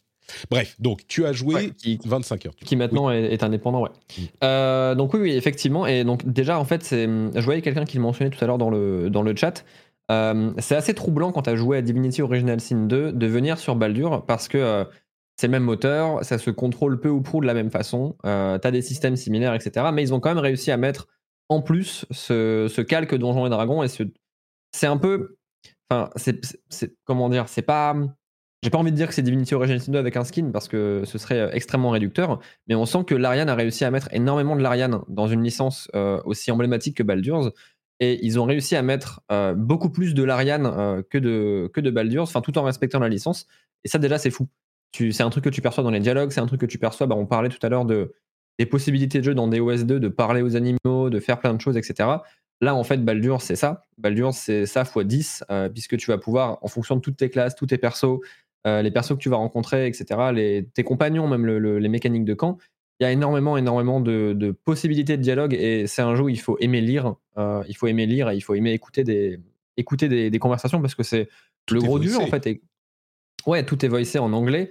Il y a des gens d'ailleurs qui, ont, qui sont un peu plaints que le jeu ne soit pas localisé plus que, que de la VO en anglais. Mais imaginez juste quand même le travail de doublage. Non, mais c'est. le travail de. c'est- juste pas possible, quoi. Euh, et ouais, en fait, c'est moi, je suis super content que, que des gens découvrent euh, Baldur's Gate 3, euh, enfin, même que des gens, en fait, découvrent le CRPG avec Baldur's Gate 3. Et c'est même limite une anomalie. Enfin, je trouve ça hallucinant que le jeu fasse 800 000 joueurs. Euh, je m'attendais pas du tout à ce qu'il ait 800 000 joueurs en simultané. Euh, mais c'est incroyable que des gens découvrent ça avec, avec Baldur's Gate 3 parce qu'ils se rendent compte aussi, bah, c'est bête, mais du génie de, de l'Ariane pour créer des situations, créer des dialogues et créer ce genre de choses. C'est très proche hein, dans, l'écriture et dans, la, mise en contexte, la mise en situation et dans les systèmes très proches de, Divinity. Et le fait que le jeu arrive à densifier tout ça, parce que c'est quand même complexe, hein, on parle quand même d'un jeu avec bah, voilà, les, les règles de D&D et énormément de systèmes assez, complexes. Et je trouve, et là-dessus peut-être que tu pourras me parler de ton expérience à toi, mais je trouve que le, tout le travail d'accompagnement et d'onboarding entre guillemets des nouveaux joueurs, même ceux qui n'ont pas joué à Donjons et Dragons, ceux qui n'ont jamais joué à Baldur, jamais joué à Divinity, je trouve que le taf est quand même bien fait. Et tu as l'impression que tu sais, tu connais la complexité du jeu et tu sais ce que tu as vraiment sous la main. euh, quand tu as la main sur ta souris, tu, as conscience de ce, à quoi tu joues. Mais en fait, euh, le jeu fait un tel taf d'accompagnement pour te mettre en confiance et te dire qu'il n'y a aucune décision qui est la mauvaise décision et finalement tu peux faire ce que tu veux, euh, que bah, ça reste digeste. C'est, euh, j'en suis donc à 4 ou 5 heures de jeu. Je commence à Ouais. comprendre un petit peu, tu vois. Mais, mais oui, je trouve que c'est quand même très bien fait. C'est assez, assez doux. Euh, ça marche à la manette aussi. Euh, J'en parlerai tout à l'heure, mais Mhm. j'ai aussi joué sur la, sur la Ally, sur la ROG Ally, euh, et Ouais. ça fonctionne super bien. Ça reste évidemment complexe, mais complexe abordable. Moi, je dirais, à moins que vous soyez allergique vraiment à ce genre de jeu, ça, ça vaut carrément le coup de vous lancer. Je dis souvent, même si vous n'allez pas au bout, parce que c'est des centaines d'heures, si vous passez 10 ou 15 heures sympas et que même pour la culture générale, comprendre même un tout petit Ouais. peu du début de ce que c'est que ce genre de jeu, je pense que ça vaut le coup si vous êtes fan de jeux vidéo. Et, et vous sentez pas la pression d'aller au bout. Moi, j'ai hyper envie de jouer et hyper envie de continuer. Et ce genre de jeu, c'est pas ma cam d'habitude. Euh, je ne pense pas que je pourrais aller au bout parce que c'est une question de temps. Mais, mais je suis hyper content d'avoir euh, d'avoir fait le truc. Donc, j'ai pas été frustré. Alors que j'avais acheté, je crois, euh, Divinity, soit le 1, soit le 2. euh, Ouais. Et j'avais j'avais abandonné assez vite. Peut-être parce qu'il y avait pas autant. Je me souviens plus, peut-être parce que j'avais pas de temps, ou il y avait pas autant de hype, ou, Ouais. j'avais mon fils qui était plus jeune et donc j'avais moins de, de liberté d'esprit. Mais, mais là, ça m'a pas fait ça. Au contraire, je me suis dit, et en plus avec ce dont parlent les gens sur, sur Internet, je me suis dit, j'ai envie de voir ce genre de truc. Il y a eu, il y a eu l'histoire du, du druide, euh, de- du sexy time avec le druide en forme Oui. d'ours qui a fait D'ours. marrer tout Internet aussi. Euh, mais non, j'ai pas. Pour, pour répondre plus simplement à ta question, euh, je me suis pas senti euh, Étouffé. ou- étouffé. ouais. Non, non, c'est complexe. Il faut s'asseoir et prendre le temps, mais je, je me suis pas Ouais. senti étouffé. Bah déjà, il faut s'asseoir pendant la création de perso parce que perso, j'ai mis 1h15. C'est pour ça que j'ai pris un perso. euh, j'ai pris Ouais. un perso préfet, quoi. Mais alors, c'est ça qui est, qui, est, qui est intéressant et qui nous permet aussi d'aborder un, un- peut-être plus en détail le, tout l'aspect écriture et narration qui est quand même l'ADN, selon moi, de, de, de l'Ariane. Il l'avait fait aussi avec Divinity euh, Original Sin 2, peut-être même le 1. Euh, donc, tu as ce système que tu as tout à fait euh, décrit tout à l'heure de tu peux créer ton perso, tu peux euh, voilà, créer ton, ta classe, ta sous-classe, ta race, euh, ton apparence physique, tu peux choisir ton zizi ou ta zézette, c'est incroyable. Euh, et surtout, tu as des archétypes et des archétypes de persos qui sont pré-créés par le jeu. Donc Astérion, Laezel, enfin qui sont en gros les, les On persos nous que tu disait vas- dans la chatroom Astarion, parce que Astérion, c'est pas la même chose. Astarion, pardon, pardon. Astarion, excusez-moi, j'ai. Astarion, euh, voilà, que tu vas. En fait, qui sont les persos que tu vas croiser si tu décides de créer ton perso à toi. Eh ben, eux seront tes compagnons. Mm. Mais ils ont euh, déjà de base, ils ont leur lore, ils ont leur histoire, ils ont euh, leur background, leur- leurs origines. Et tout ça, en fait, ça va teinter les relations qu'ils ont avec les personnes. Donc, si tu décides, par exemple, de jouer le vampire, euh, bah, les autres, comme tu disais, vont te percevoir différemment. Et tu auras déjà un bagage. Tu auras un bagage de connaissances, un bagage historique qui va, en fait, teinter euh, l'histoire de ton perso et ta partie, exactement comme dans une partie de Donjons et Dragons. Euh, encore une fois, on y revient. Euh, et c'est ça, en fait, qui, qui, qui, qui fait la force du jeu. C'est euh, voilà, on a, on, a, on a entendu parler avant la sortie du jeu de ce truc de ouais, le jeu a 150 heures de cinématique, euh, Mm. euh, c'est énorme, etc. Mais en fait, la beauté de Baldur's Gate, c'est que tu vas jamais voir les 150 heures de cinématique. Tu verras les 15, 20 heures peut-être de cinématique de ton histoire, de ton perso, Mm. mais en refaisant le jeu une deuxième fois ou juste en expérimentant avec un autre personnage, tu vas te rendre compte que euh, bah, en fait, tu vas avoir accès à d'autres cinématiques, pouvoir complètement accéder à d'autres pans de l'histoire auxquels tu n'avais pas accès avant. Et, et ça, ça c'est fou. Il y avait un autre, un autre point que je voulais aborder, mais effectivement, j'ai perdu ce que je voulais dire, donc ça va me revenir. Ça va me revenir, ça va me revenir. C'est- pas grave. Le, le, le truc que j'en retiens au final, c'est que c'est un jeu encore plus même que, que Tears of the Kingdom, c'est un jeu impossible. C'est un jeu, encore une fois, si on me l'avait décrit, j'aurais dit que c'est pas faisable, réalisable. Et je comprends pas comment euh, l'Ariane a réussi à accomplir ce miracle, quoi. Euh, Et encore, je suis qu'au tout début. Et, et sur les cinq premières heures, déjà, je comprends pas. Ouais. Donc, euh, je, je me demande, pire- je suis, je suis curieux d'aller plus loin, rien que pour voir jusqu'où il pousse le potard de, de l'impossible, quoi. Et ben, Donc, euh, le pire, c'est que la première zone n'est pas juste un, un- un endroit où euh, on va te montrer. enfin, c'est pas juste une vertical slice de, enfin une tranche verticale Mm. de ce que le jeu est et après euh, ça, ça baisse en qualité. C'est plutôt l'inverse. C'est plutôt l'inverse. Et l'acte 2 et acte 3 euh, vont même encore plus loin. Et, euh, et, et- et j'ai j'ai pas mal de retours de potes qui me disent en fait, si tu penses que l'acte 1 est fou, attends de voir l'acte 2 et 3. Euh, et pour le coup, j'ai vraiment hâte de les voir d'ici à peu près trois mois quand j'aurai avancé dans le jeu. Mais ouais, non, non, ça c'est ça c'est c'est c'est vraiment c'est vraiment dingue à ce niveau-là et je suis assez curieux aussi de savoir comment est-ce qu'ils ont fait. Euh, je suis curieux de savoir comment est-ce que les employés étaient euh, étaient traités chez Larian, mais Mm. j'ai pas l'impression euh, des retours que j'en ai que que ça a crunché ou enfin ça ça a dû, mais que c'était du moins euh, abusif. Euh, J'avais une amie qui bossait à Larian qui m'a qui elle est arrivée euh, elle est arrivée pile pendant le développement de Baldur's Gate 3 et elle m'a dit ah, je m'attendais pas à bosser sur un truc aussi, aussi ambitieux, quoi. C'était sportif. Et euh, moi, je suis très curieux de savoir comment ils ont fait. Et ils l'ont aussi fait. Enfin, c'est un, un coup de génie. et C'est un coup de génie qui va rester dans les mémoires du, du, du, du- du jeu de rôle et même du jeu vidéo. Enfin là, euh, c'est encore trop, c'est encore trop récent pour vraiment apprécier le jeu à sa juste valeur. Il y a même Bien déjà très peu de tests hein, qui sortent dans la presse, euh, même la presse anglophone, parce que le Ouais, jeu est, est trop long. euh, 4, 5, 6 jeux, euh, 4, 5, 6 Ouais. tests, mais euh, le métacritique est quand même, euh, est quand même bien. déjà à hein, 97. tu vois, 97. c'est- Bon, c'est trop tôt Ouais. pour vraiment. euh, Ah, il y a Oui, pas mal de, c'est- il y a pas mal de, de tests encore là quand même. Mais... Bah, en fait, Mais il, bon. il- il a ce truc de. hum, Comme il était resté en accès anticipé, tu pouvais déjà accéder à une bonne partie du jeu euh, qui n'était pas la version finale, mais quand même, euh, quand même le, le scénario reste le même. Et, euh, et ouais, je suis. Je suis enfin, ça va rester dans les mémoires et il va falloir un peu de temps pour, euh, pour vraiment l'apprécier et, euh, et- et se rendre compte que c'est encore plus fou que ce qu'on que ce qu'on imagine. Mais ils, ils- ils arrivent aussi à faire ça parce qu'ils ont 20 ans d'expérience. Et ils ont 20 Mhm. ans d'expérience dans, À faire bah, ce dans jeu. JDR, Voilà. ça fait 20 ans qu'ils font le même jeu et qu'ils l'améliorent à chaque fois finalement. Donc, euh, Bah, en fait, euh, c'est ouais, c'est con, mais c'est un peu ça. Euh, ça, fait- ça, fait, ça fait 20 ans que Divinity évolue autour de ces mêmes principes, qui sont les principes qui régissent Baldur's Gate, euh, d'amour de jeu de rôle et d'amour de, de- de- de- de- des possibilités, d'amour du dialogue, amour de, amour de, de plein de choses et de donner au pouvoir, enfin, de donner le- au joueur le pouvoir de, le pouvoir de faire ce qu'il veut et d'avoir l'impression de faire tout ce qu'il veut. Et en fait, c'est l'évolution logique de euh, ce que fait l'Ariane et de, de- de- de- même de ce qu'était Divinity. Donc ouais, moi, à la sortie de Divinity Original Sin, je me disais, putain, comment on pourra faire mieux que ça? Comment Mm. tu peux faire un, un RPG plus, plus dense et, euh, et, euh, et- et plus imprévu, plus imprévisible que ça? Et après, Baldur's arrive et tu te dis, d'accord, en fait, on peut. Euh, Mm. on- je sais pas comment, c'est de la magie noire, mais on peut. et non, non, ça, c'est, c'est fou. ouais. Et donc, euh, on me dit dans la chatroom, tu es dans le tuto du tuto là. Tu confirmes après euh, un petit peu plus de 20 heures de jeu, 25 heures, euh, tu confirmes donc que ça va en s'améliorant et que c'est plus dense, plus complexe, plus intéressant, plus tout quoi. Ah oui, et encore, j'ai, et, et en- je- j'ai vraiment rien vu. Je prends un- Moi, je suis dans le tuto du hein. tuto, toi, tu es dans le tuto en fait encore. C'est ça. Ouais, je pense. Mais en fait, je, je suis encore dans la, la- la- la grande zone. Donc, t'as, euh, au tout début du jeu, tu as cette, euh, cet escargot, ce nautiloïde, euh, Mm. duquel tu vas t'écraser parce que voilà, tu es transporté là-dedans.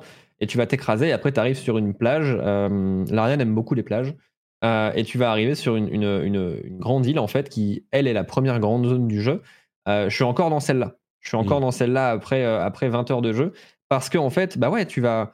Il y a, y a tellement. Ça, ça fourmille de, de, de, de- de trucs à voir, de tu vas croiser un personnage et tu penses que ah, c'est juste un cadavre, c'est juste un objet que je vais pouvoir voir. Mais en fait, non.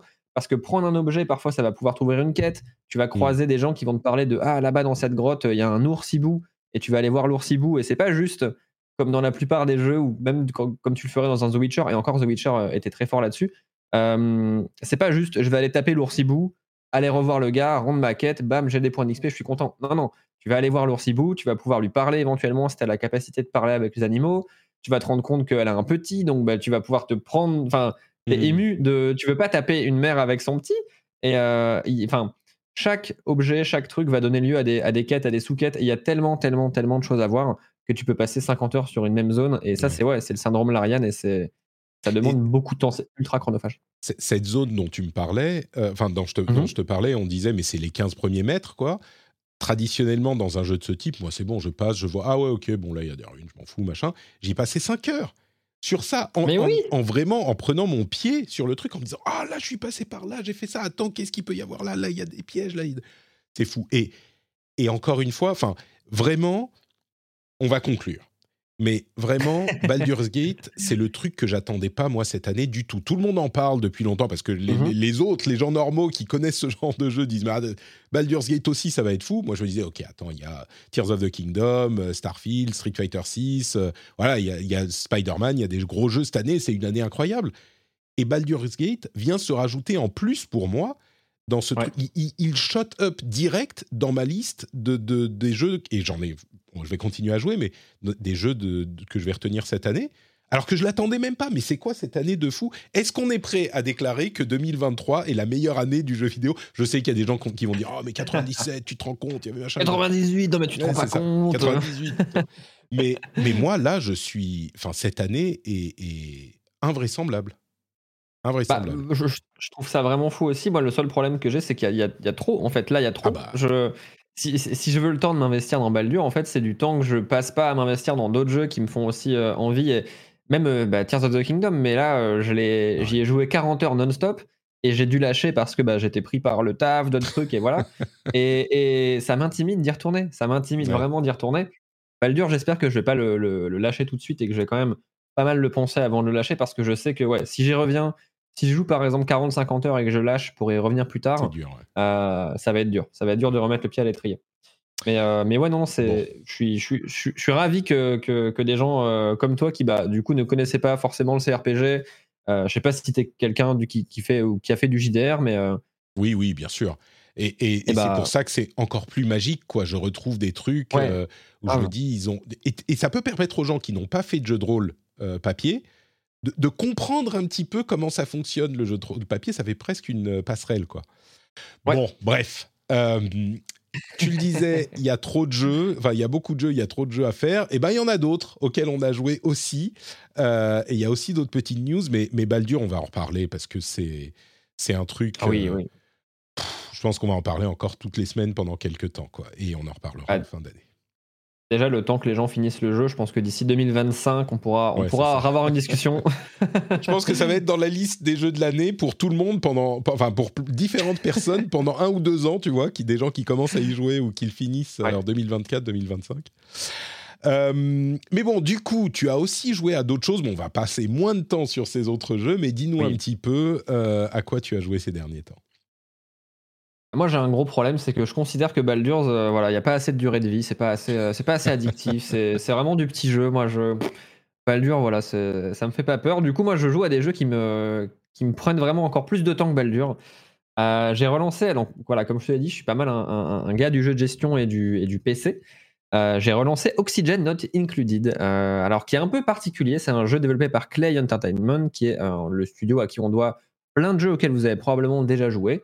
Euh, Don't Starve, Invisible Inc., euh, Grifflands, qui était un jeu de cartes sorti en 2020 ou 2021. Euh, un jeu de cartes super intéressant, un CD Spire où tu pouvais, tu avais un deck de combat et un deck de discussion pour parler Mhm. avec les, les ennemis, euh, voilà. Donc ils font plein de jeux dans plein de genres différents, Hot Lava, Mark of the Ninja, bref. Et là ils ont fait Oxygen Not Included, qui est donc sorti en 2019 ou en 2020 après un accès anticipé. Et moi j'ai décidé que j'allais le relancer parce que c'est un jeu qui me fait peur et j'avais jamais joué plus de 20 heures. Le pitch du jeu est simple. Euh, tu vas en gros gérer une colonie. C'est un jeu de gestion de colonie, un petit peu à la Dwarf Fortress, à la Rimworld, ce, Mhm. genre, de, ce genre de jeu. Ce genre de truc, d'accord, j'ai compris. Ce genre de truc, ouais, c'est en, c'est en vue en coupe, donc c'est en 2D. Il y a beaucoup de verticalité. Tu vas créer des échelles et des machins. Ça fait penser à gérer tes Terraria au niveau de la vue. euh, Ouais, il y a, y a un peu de ça dans, les, dans la façon dont le jeu est disposé à l'écran. Ouais. Euh, et donc, tu vas gérer tes petits duplicants voilà, qui sont là. Au début, tu en as trois. Euh, ils vont pouvoir construire des échelles, une petite chambre, un diffuseur d'oxygène, etc. Le, vraiment la base. Euh, et après, au fur, au fur et à mesure de, ta, de l'évolution de ta base, le jeu va implémenter de plus en plus de calques de gestion ultra complexes et parfois inutilement complexes. Euh, donc, Mhm. au début, tu vas commencer à devoir gérer ta bouffe, tu vas gérer ta fatigue, tu vas devoir gérer des premières maladies parce que tes duplicants, s'ils font pas pipi, s'ils ont une intoxication alimentaire, ils peuvent vomir, ils peuvent voilà.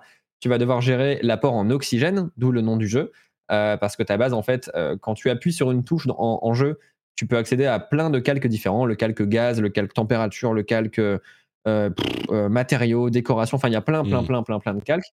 Et tout ça, en fait, ça amène, euh, ça amène énormément de, de, de- comment dire, de, de Profondeur. façon de, de, ouais, de, de- de- d'appréhender et de gérer le jeu et de calques de complexité qui sont fous. Moi, là, j'avais joué, bah, avant que je le relance, là, en gros, la semaine dernière, j'y ai joué euh, 33 heures. C'est un peu trop. Euh, c'est un poil trop. Et en fait, j'ai redécouvert des trucs que j'avais pas découvert à l'époque parce qu'il y a tout le temps un moment qui me faisait peur quand je jouais à Oxygène. Euh, c'est le moment où tu dois commencer à gérer des gaz. Euh, tu vas avoir euh, 10 ou 15 euh, duplicants, donc en gros petits survivants dans ta, dans ta colonie, et ils vont tous prendre de l'oxygène et manger. Et il y a un moment où fatalement, bah, il va arriver des problèmes. Tu n'auras plus assez d'algues pour faire à manger, tu n'auras plus assez d'oxygène pour qu'ils puissent respirer. Et donc, tu dois, au grand mot, les grands remèdes, mettre en place euh, des systèmes de. Enfin, comment dire, des systèmes de pompe à gaz pour aller pomper. tu as des, petites, euh, des, des- petits trous dans l'astéroïde où tu te trouves qui contiennent des gaz. Tu peux les prendre pour les transporter ailleurs, gérer des canalisations, gérer plein de trucs. L'autre jour, j'ai euh, ma copine qui m'a demandé Est-ce que tu as passé une bonne soirée? J'avais passé 5 heures de ma soirée à construire un électrolyseur à hydrogène euh, sans, sans tutoriel parce que je me suis dit Vas-y, je vais le faire tout seul en jeu. Grave erreur, grave erreur. J'ai passé 5 heures à faire ça et ça marche même pas. Ça marche pas autant que je le voulais. Mais. euh, et c'est et c'est- c'est ça du le coup, problème. tu lui as répondu quoi? C'était une bonne soirée ou pas? Bah, je lui ai, je lui ai dit, euh, j'ai fait un électrolyseur à hydrogène, elle n'a pas répondu, après elle est partie se coucher. non mais en fait voilà, c'est un jeu qui va te mettre plein de problèmes, euh, il, va, Mhm. il va te confronter à énormément de problèmes de, de bouffe, de gaz, de maladies, etc. Et tu as une infinité de- de- de possibilités pour les régler. Et assez vite, tu te rends compte que les gens qui jouent à Oxygène régulièrement, ils y jouent pas comme un jeu de gestion classique, ils y jouent comme un jeu de, de- de- de construction de machines. Tu vas devoir Mhm. gérer les réseaux électriques, gérer les gaz, gérer les liquides, etc. Et c'est fascinant parce que le jeu va simuler tout un tas de systèmes de pression, euh, gérer la pression des gaz, gérer euh, le, le dioxyde de carbone par défaut va descendre alors que l'oxygène va monter, tu vas avoir la densité des différents gaz. Enfin, tout ça en fait c'est géré et c'est un jeu qui t'apprend un peu la science euh, Mhm. tout en, en te demandant de gérer une base. C'est chronophage, ça, ça fait peur et c'est dur. Et c'est un jeu que j'adore et c'est mignon de fou parce que c'est Clay et ils savent faire des jeux mignons. C'est un jeu qui te fait du mal, mais tu prends jamais, euh, comment dire, tu souffres jamais parce que c'est tellement mignon quand tu le regardes que tu as l'impression de passer un bon moment. Alors que pas du tout. C'est marrant, j'ai- cherché donc le trailer sur euh, YouTube euh, et Ouais. j'y ai vu. En fait, ça m'a retourné plein de listes de lecture et pas juste des vidéos. J'ai l'impression que c'est des jeux euh, sur lesquels les YouTubers se plongent et font que ça pendant un moment, genre à la Minecraft, à la ce genre de truc. Mhm. Euh, ok, donc Oxygen Not Included, euh, Battlebeat Remastered, c'est quoi? Ah, Battle Beat Remastered, euh, très, très intéressant aussi. Donc voilà, comme euh, je te l'ai dit, je suis aussi un gars du FPS. Mhm. Euh, et j'aime beaucoup Battlefield, euh, sauf que le problème de Battlefield euh, récemment, c'est quand même que les, les épisodes récents, notamment 2042, là, qui était sorti, c'est le, le plus récent, hein, qui datait de 2022 ou 2021, je sais plus, avait très mauvaise réputation parce qu'il était sorti globalement bâclé. Le mode qu'ils avaient ajouté, qui était un mode à 200. Ah, je sais plus, ils avaient sorti un mode à. 120, non, bah non, ouais, 128. c'est- Ça fonctionnait pas. C'était 128 120, je joueurs, alors des, des squads de 40 ou un truc. Ouais, et euh, ne fonctionnait pas forcément très bien, c'était mal équilibré. Et en fait, il a raté un peu, il a, il a loupé le coche, euh, Battlefield 2042. Et euh, vient, un ou deux ans après, Battlebeat, pardon, Remastered, qui est développé par trois personnes depuis sept ans. Ils avaient lancé un Patreon à l'époque, en 2016 ou 2017, euh, quand ils commençaient vraiment à développer le jeu. Et voilà. Et leur, leur promesse, elle est simple c'est ils veulent faire un jeu mécaniquement proche de Battlefield, aussi complexe que Battlefield, avec des classes, de la destruction de l'environnement, donc tout est pétable euh, quasiment à l'écran, euh, des véhicules, de la gestion des squads, des très grandes maps, des batailles en 127 contre 127, ce qui est quand même énormément de joueurs sur une même carte. Mhm. Ils veulent faire tout ça. 127, Mm. c'est bizarre. Pourquoi pas? Ouais, oui, et enfin là c'est du coup 354 euh, joueurs au final. Mhm. Je sais pas pourquoi précisément 127, mais euh, et donc ils, ils veulent faire tout ça, ils veulent faire en gros le Battlefield qui va tuer Battlefield, mais euh, avec un rendu graphique qui est ce qu'il est. Je suis désolé, euh, j'adore ce jeu, mais je le trouve moche comme un pou. Euh, J'ai énormément de mal parfois. Enfin, tu t'y fais un peu en jouant, hein, tu t'y fais et ça, ça bouge bien et voilà. Mais au début, t'as un peu l'impression de jouer à un Roblox FPS ça, ouais. random. Il y a un peu de ça, mais en fait, tu te rends compte que mécaniquement, ça fonctionne tellement bien. C'est il, il réussit là où Battlefield a échoué. Les Battlefield récents ont échoué sur beaucoup de, beaucoup de points. Il y a tout un, un aspect communautaire que je trouve fascinant aussi. Tu as le chat vocal qui est activé par défaut. Et donc, quand tu vas tuer quelqu'un ou te faire tuer, euh, le micro s'active automatiquement. Donc, du coup, tu vas pouvoir entendre, tu vas pouvoir crier médecin, médecin. Et là, tu as 40 médecins qui arrivent sur toi, qui peuvent traîner ton cadavre et te mettre près d'un truc, ah, essayer de te ranimer. Et c'est ouais, il, il, il réinvente pas la roue. Il y a vraiment. C'est pas un jeu qui va innover sur la recette du Battlefield, c'est vraiment littéralement Battlefield, au point que je suis même surpris qu'ils aient pas été emmerdés euh, juridique, enfin, le- le- légalement Mm. par, par DICE et Electronic Arts, parce que c'est vraiment, vraiment Battlefield. Mais il fait tout tellement bien, ça tourne sur une pomme de terre, parce que c'est le, le moteur Mm. Ouais, graphique a- est pensé pour y a ça. zéro, tu disais que c'est moche, c'est il n'y a aucune texture sur aucun, aucun polygone. voilà. euh, C'est ouais. Que des aplats de couleurs et tout. Alors, c'est effectivement, ça, ça, peut, euh, ça peut rendre un peu perplexe au début. Mais en fait, quand tu joues, tu te rends compte que ça clique bien. Euh, les, les, affrontements sont plaisants. Les gunfights sont cool. Ils ont réussi à implémenter des comportements d'armes euh, qu'on ne s'attend pas à avoir dans un jeu comme ça. Euh, et donc, ouais, c'est. Il y a étonnamment énormément de, de, de, de complexité et de, et, de, et de profondeur. Et surtout, moi, c'est un jeu qui me renvoie à la bonne époque de Battlefield 3. Euh, Et je trouve qu'il capte bien ça. C'est un jeu qui brille dans les, dans les affrontements urbains. Dès que tu es dans des maisons, tu vas pouvoir te mettre à couvert. Il y a un mec qui sort un lance-roquette, il va péter un mur. Enfin, ce genre de. C'est vraiment le, le, le, le retour de, de, de, de Battlefield 3. Et ça coûte une vingtaine d'euros. Euh, ça tournera forcément sur votre PC. Et euh, je suis persuadé que vous avez sûrement des potes qui y jouent. Moi, c'est des potes qui m'y ont mis et j'étais là, mais non, mais attends, j'ai j'ai pas le temps et j'ai pas envie, ça m'intéresse pas. Voilà. Ouais. Et en fait, euh, je suis devenu accro parce que c'est ça fonctionne vraiment trop, trop bien. Et tu vis des moments communautaires et des moments multi vraiment, vraiment cool. Battlebeat, c'est dispo depuis deux petits mois, un mois et demi, deux mois, Ouais. Euh, sur Steam, j'imagine. Tout à fait. Euh, D'autres choses dont tu voulais nous parler? Non, non, non, mais je crois que je t'avais noté. euh, Ah oui, j'avais fait la démo de, de Stronghold, euh, pardon, Stronghold Remastered, mais j'ai pas encore eu le temps de m'y pencher plus que ça. Mais voilà. Stronghold, le, le tout premier Stronghold, euh, va s'offrir un remaster bientôt. Et là, il y a une démo qui est sortie. même pas ce que c'est que Stronghold. hein, donc, Stronghold, c'est de la très. Alors, j'ai envie de dire très vieille, mais les gens du chat vont me, vont me taper. C'est de la gestion ancienne, gestion de, de, de château fort, en fait, avec du coup assaut de. Donc, tu avais toute une mécanique de non seulement tu dois gérer ton château un petit peu comme un mini village à la Age of Empires, gérer les productions, gérer, euh, gérer le commerce, gérer la défense, etc. Et aussi, euh, il y a toute un, un- un- une mécanique de siège où tu vas pouvoir, toi, te faire assiéger et Mhm. assiéger les autres. Euh, et donc, euh, là, donc, ça, c'était le premier jeu qui, là, s'offre un remaster un petit peu comme. euh, on avait pu voir des remasters pour Age of Empires 2, tu vois, par exemple. Euh, Mhm. et là, voilà, en Ouais. gros, ça revient. J'ai fait la démo et j'ai très hâte du, euh, du jeu final parce que moi, c'est une série que j'aime beaucoup. C'est l'une des séries un peu de mon, de mon enfance. Et, euh, et j'ai hâte de poncer un peu plus euh, la démo. Et voilà, sinon. Je crois que c'est, je crois que j'avais jamais entendu parler de ce jeu, Stronghold. Et pourtant, ça, ça me fait. bah, a... Tu sais à quoi ça me fait penser? C'est quoi ce jeu là? Pas Heyday, mais merde, le jeu sur mobile où tu peux te faire Euh, justement. Ah, oui, oui, oui, oui, j'ai oui, là. Euh, ah, euh, euh, Clash of Clans ou un truc comme oui, ça. oui, Euh, Clash, oui, voilà. Clash, ouais. euh, oui, Clash of Clans, c'est ça. Cla- Clash of Clash Royale ou Clash Royale. euh. Euh, ça fait- c'est Bah, un en peu fait, ça, non? Il y a un peu de En ça. fait, il y a un peu de ça et un petit aspect tower defense parce que bah, tu vas Mhm. devoir faire ton château avec donc, tes, euh, tes, tes, tes tours de guet, tes tours, tes murailles, etc. Et euh, ouais, il y a. C'est un jeu que je trouve aussi plaisant dans la gestion de son château que dans les- la partie siège. Et j'y ai passé un temps fou étant, étant gosse et je suis euh, vraiment content de, de voir qu'il revient. Quoi. Stronghold Definitive Edition, il sort le 7 novembre euh, sur Steam et donc là la démo est dispo. Super, bah écoute, moi je vais euh, également te parler de quelques-uns des jeux auxquels j'ai Mhm. joué. Euh, Baldur's Gate 3, bon, on va pas revenir dessus. Hein, Pourrais-tu m'en parler un petit peu de. Euh, ouais, on, on repart un peu. On a, on a encore un peu de temps. On a dit jusqu'à 7 heures. hein, donc, sea of Stars. Sea of Stars, il y a la démo qui est sorti. Euh, je ne sais pas si tu as entendu parler de Sea of Stars. J'ai très envie d'y jouer. J'ai très, très, très envie d'y jouer. Ouais, je suis pas, je suis pas du tout un gars de, de, Golden Sun à la base et de ce genre de jeu, mais là, Sea of Stars, j'ai juste envie d'y jouer pour le système de lumière. eh ben, ah bah, écoute, le système de lumière, je l'ai même pas, je l'ai même pas vu.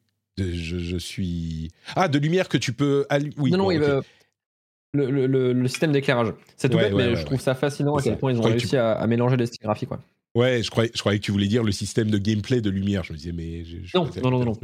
Euh, alors, effectivement, Sea of Stars, c'est un jeu euh, dans le style des jeux de rôle japonais, des JRPG 16 bits. Et du coup, j'ai essayé la démo en me disant, bon, euh, ok, ça va être classique, on connaît le truc, ça va être un trip nostalgique, comme on en a déjà vu plein. Ça m'a fait penser un petit peu à. Merde, comment il s'appelle ce jeu qui est sorti il n'y a pas longtemps, qui était très très, très euh, RPG, JRPG Series 8. Bref, c'est effectivement euh. ça, mais de là que j'étais un peu réticent, en fait, il m'a convaincu parce qu'il y a énormément de choses originales dans, euh, qui modernisent le, le, feeling du jeu. Il y a des systèmes de gameplay. Je vais vous dire juste un truc. tu peux, par exemple, quand tu mets un coup, appuyer sur le bouton au bon moment et ça met plus de dégâts. Euh, et quand tu te fais taper, tu appuies sur le bouton, ça met moins de dégâts. Ce genre de choses qui rend le truc un petit peu plus actif.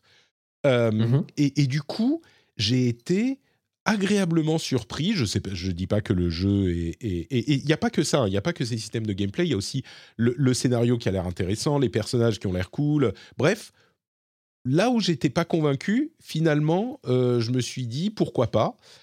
Et en plus, il arrive sur Game Pass et sur PlayStation Plus le 29 août, donc dans trois semaines. Euh, et il sera aussi sur, il est aussi sur PC, etc. Mais donc, si vous aviez, voilà, vous savez pas à quoi jouer hein, euh, cette année, et eh ben vous pouvez, euh, vous pouvez vous lancer sur Sea of Stars également. Il faut que je finisse Baldur d'ici le 29 août, du coup, c'est ça que tu me dis. bon courage. Oui, en plus, et tu auras une semaine pour faire hmm. Sea of Stars, parce qu'après, il y a Starfield qui arrive le 6 septembre. Donc, entre parenthèses, Starfield, euh, je trouve que c'est assez vicieux ce qu'ils font avec le Game Pass, parce que comme pour d'autres jeux avant, euh, le jeu sort le 6 septembre sur le Game Pass, Day One, c'est c'est du mensonge, c'est de la fausse, euh, comment on dit, de la publicité mensongère, parce qu'en fait, il y a l'early access auquel on a accès avec les versions plus chères, les versions premium du jeu. Cinq jours plus tôt, mais c'est seulement si on paye et c'est pas sur le Game Pass. Alors tu peux acheter l'Early Access Upgrade sur le Game Pass en payant genre 30 balles, mais du coup, en fait, oui, techniquement, le jeu, il sort le 6 et c'est un Early Access, mais en pratique, non, c'est juste là sur le papier. En pratique, la sortie, c'est le premier. Euh, ah, mais moi, j'ai perso horreur de, cette, nouvelle, euh, cette nouvelle tendance depuis quelques, quelques années. J'ai l'impression que ça fait vraiment un an et demi, deux ans qu'on en voit beaucoup plus. Euh, ces éditions euh, de luxe ou collector, ouais, tu payes plus pour avoir le jeu plus tôt. Pour moi, c'est vraiment un avantage créé de toute pièce. Enfin, c'est un, un, avantage qui n'existe pas. C'est on, t'invente un faux avantage pour jouer un jeu 5 jours plus tôt. Et en plus, généralement, tu essuies les plâtres de s'il y a un bug pré-release, bah, tu vas te taper les bugs et euh, t'attends la mise à jour de lancement. C'est vraiment un avantage que je trouve euh, complètement bidon. Et j'ai pas mal de. Ouais, j'ai beaucoup de mal avec ça. Quoi.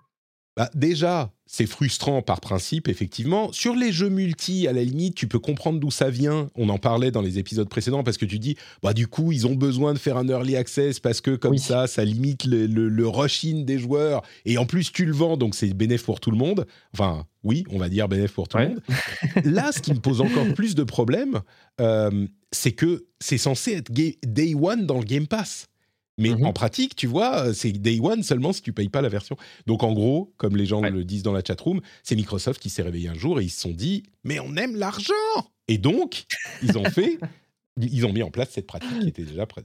Mais au début, c'était cohérent parce que multi, tu vois, c'était les jeux multi, tu joues avant, ça divise l'afflux la, des joueurs. Et là, tout le monde se met à le faire de manière complètement artificielle. Bref, bon, petit coup de gueule. Tout à fait d'accord. Euh, j'ai aussi joué sur Game Pass à Exoprimal. Euh, Exoprimal, c'est le jeu des dinosaures. Tu, tu, tu J'imagine que tu l'as vu passer. Ouais, tout à fait. J'ai pas, j'ai pas joué parce que je le confondais, le... anecdote, je le confondais avec un autre jeu de dinosaures qui, était, euh, qui avait été annoncé il y a 2-3 ans, où là c'était un FPS, mais Exoprimal n'est pas du tout un FPS. Non. Donc je, je, confondais les deux, ouais. Eh ben écoute, Exoprimal, c'est un jeu plutôt marrant euh, où tu vas donc tuer des, euh, tirer sur des, des hordes innombrables de dinosaures. C'est, il y a des, des sortes de trous noirs qui s'ouvrent et il y a des dizaines et des dizaines de dinosaures qui en sortent et il faut tous les détruire. C'est un jeu multi où on joue à 4 contre 4 en fait en PVE VP. Euh. Ça marche pas mal. Et à la fin donc de ton parcours, c'est celui qui est arrivé le premier qui a un avantage. Et ensuite, soit tu fais un combat PVP, soit tu fais une course encore avec un plus gros boss PVE, soit un mélange des deux. Enfin, Mhm. il y a vraiment des trucs sympas. Au niveau du gameplay, ça fonctionne. Euh. La manière dont l'histoire est racontée, l'histoire solo, est vraiment intelligente. C'est-à-dire que tu as une vraie histoire solo. Et alors, ils incluent dans l'histoire le fait que tu dois rentrer dans le rift et faire plein de combats contre des dinosaures. Et quand tu montes de niveau, en quelque sorte, ben, ça débloque d'autres éléments de l'histoire qui sont racontés avec des belles cutscenes. C'est vraiment malin. Hmm. Pour un jeu euh, complètement jeu multi, euh, jeu service, c'est vraiment malin. La manière dont ils ont intégré l'histoire solo, ça me fait un petit peu penser à la manière dont euh, Super Giant a intégré le, le solo au roguelite dans Hades. Euh, c'est pas du tout la même méthode, mais c'est aussi intelligent la manière dont c'est dont c'est fait. Donc Mais, mais donc alors après, euh, c'est du c'est du shooter avec des classes. Enfin, tu tu tu tu. Ok ouais. C'est ça, c'est du shooter avec des classes. Tu as des armures en fait qui te donnent différentes classes. Euh, tu as, je sais pas, 4, 5, 6, euh, une dizaine de classes différentes. Enfin, une dizaine d'armures différentes divisées en trois classes. Tu as le tank, le, le support et le, le- le DPS. Euh, et tu Ouais. peux changer d'armure quand tu veux. Évidemment, si tu veux toutes les armures, faut payer. Tu peux en débloquer certaines dans ton Battle Pass, machin. Mais c'est complètement jeu service. C'est fun. Ouais. C'est fun. Le seul problème de ce jeu, en fait, c'est que bah, il est sorti une année où il y a déjà 12 000. C'est le problème qu'ont tous les jeux. Euh, Ouais. il, s- il est- il y a juste trop de choses. Il y a juste trop de choses à faire. C'est un jeu, franchement, qui est bon. Je suis surpris. J'aurais pas pensé qu'il était aussi fun. Mais qu'est-ce que tu veux faire? Tu peux pas te mettre aussi à ce jeu-là. Je pense qu'il va fermer dans deux ans parce que tu peux pas. C'est pas possible. Alors qu'il est bien le jeu. Donc, euh, Ouais, c'est malheureusement la, la, la hantise de beaucoup de jeux services, c'est que bah, tu, sors, euh, tu sors à une, à une période où il y a beaucoup, beaucoup de jeux et beaucoup, beaucoup de jeux services également qui, qui, qui sortent. C'était le cas de. Il y avait Knockout City qui avait. hum, Ouais. non, Ouais, non, c'était. Ouais, Knockout City qui n'avait pas duré, euh, pas duré si longtemps.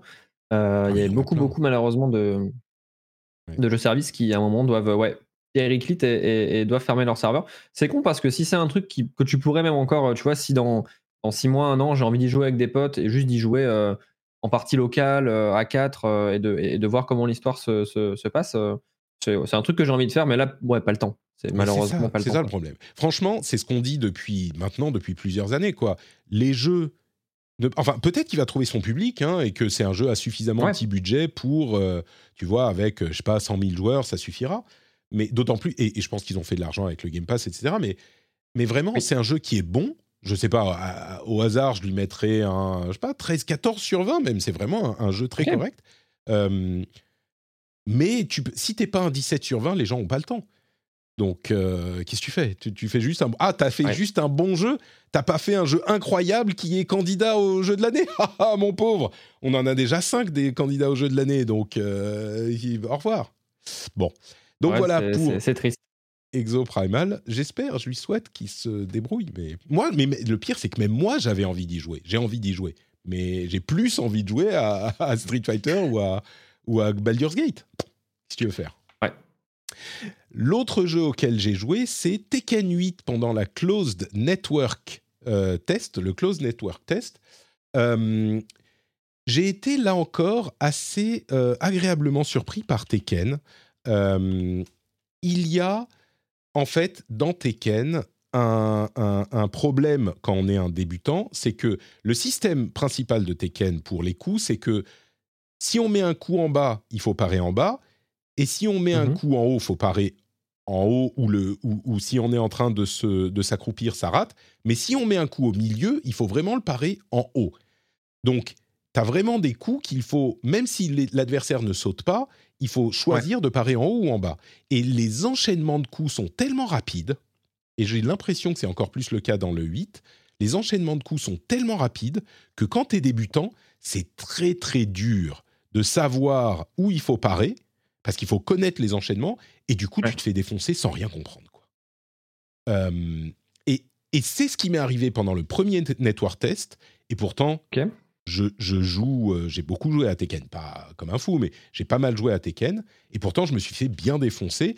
Je crois que c'est parce que les vrais furieux étaient là sur le premier week-end de network test. Le deuxième, je me suis beaucoup plus amusé et j'ai commencé vraiment à sérieusement prendre mon pied. D'autant plus que les systèmes du 8 sont intéressants euh, pour les débutants et pour les gens qui commencent à maîtriser un petit peu le jeu. Il y a beaucoup de systèmes, non pas avec le nouveau système de contrôle où tu appuies partout et ça fait euh, des coups marrants, qui est accessible à n'importe quel moment du, du jeu. C'est-à-dire que à n'importe quel moment, quand tu es en cours de combat, tu appuies sur R1, ça active le mode facile. Et le mode facile, c'est tu mâches un bouton, ça fait des coups, euh, des combos aériennes, tu mâches un autre bouton, ça tape en bas, etc. Donc c'est très très simple. Et tu peux l'activer ou le désactiver à n'importe quel moment. On voit sur l'écran de jeu que tu l'as activé, donc tout le monde le sait, mais bon, Ouais. tu peux quand même le faire.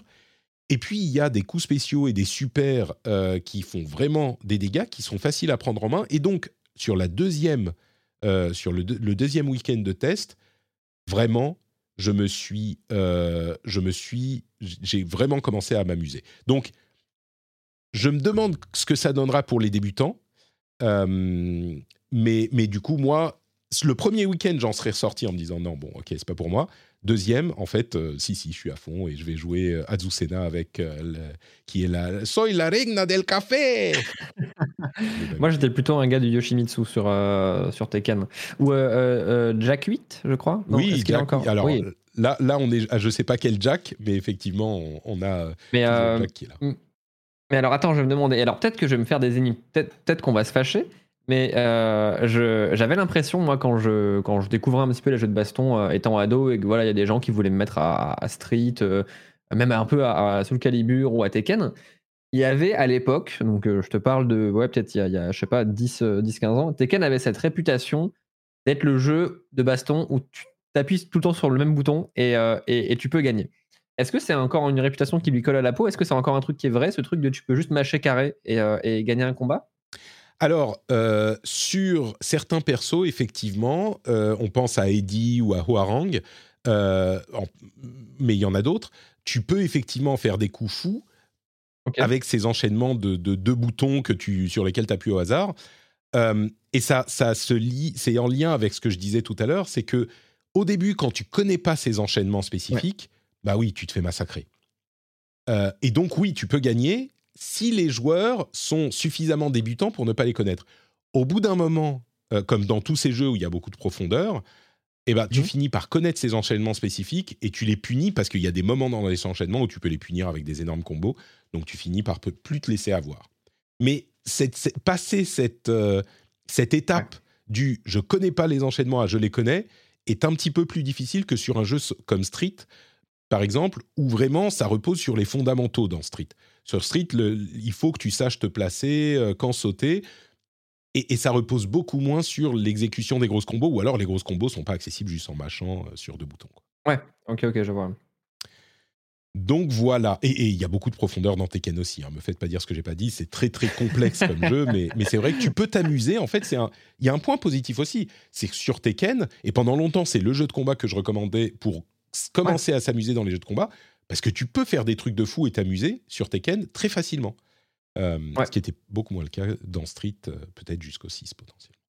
J'avais un peu ça moi avec euh, MK, justement, voilà, MK, Mhm. MK9, MK10, etc. J'arrivais à m'y amuser sans, euh, sans devoir faire le poirier sur la manette ou euh, mettre la manette dans mon dos et faire un, un quadruple quart de cercle. Et c'était agréable, ouais. Euh, et on me dit dans la chatroom, j'ai l'impression que le 8 est un peu plus rapide que le 7. J'ai l'impression. Euh, mais il y a aussi plus d'agressivité. Enfin, on en parlera à la sortie. Ça Mhm. risque de sortir en 2024. Hein, c'est pas pour 2023. Mais euh, et on me dit aussi le lore de Tekken. Ne l'oublions pas, le lore incroyable Oui. de Tekken, euh, avec euh, Heihachi et Kazuya et Jin qui se jettent mutuellement les uns les autres au fur et à mesure des épisodes dans euh, de ravins, de volcans, etc. Donc Il y, a, il y a une culture de la surenchère dans Tekken que, que j'aime beaucoup. Et c'est vraiment, vraiment idiot.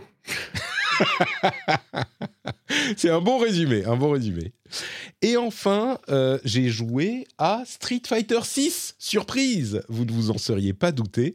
J'ai également joué à Street Fighter 6 et j'ai joué euh, en, en mode classé. et j'ai réussi à arriver au niveau platine, ce qui ne m'était jamais arrivé dans un Street Bravo. Fighter.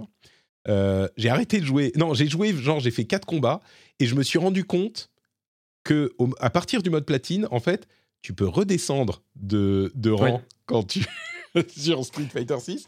Donc t'arrêtes de jouer. pas, voilà, je, je, reste platine. Je suis Ouais, platine à vie. Si, si je ne joue plus, je reste platine. C'est ça. Euh, et donc, j'ai continué à jouer et je me suis dit, ah, c'est bon, euh, je crois que ça va aller, je reste platine. Euh, et en fait, non, je suis redescendu à gold. Donc, je me suis dit, ah, non Et donc, je me suis dit, non, je me démonte pas. Je recommence et j'ai réussi à remonter platine. Et là, j'avais un choix cornélien. En fait, j'avais fait un combat, tu sais, tu fais, tu fais euh, généralement, c'est best of three, quoi. Tu, tu joues deux, deux oui, matchs oui. minimum.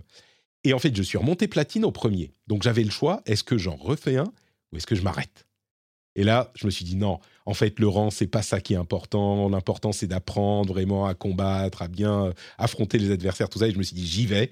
Je, je refais un deuxième combat. J'en ai fait un et j'ai gagné.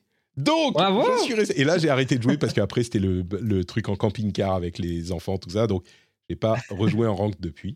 Euh, mais donc, j'ai quand même eu le courage de continuer. Je suis resté platine. Je recommencerai. C'est pas grave si je redescends gold.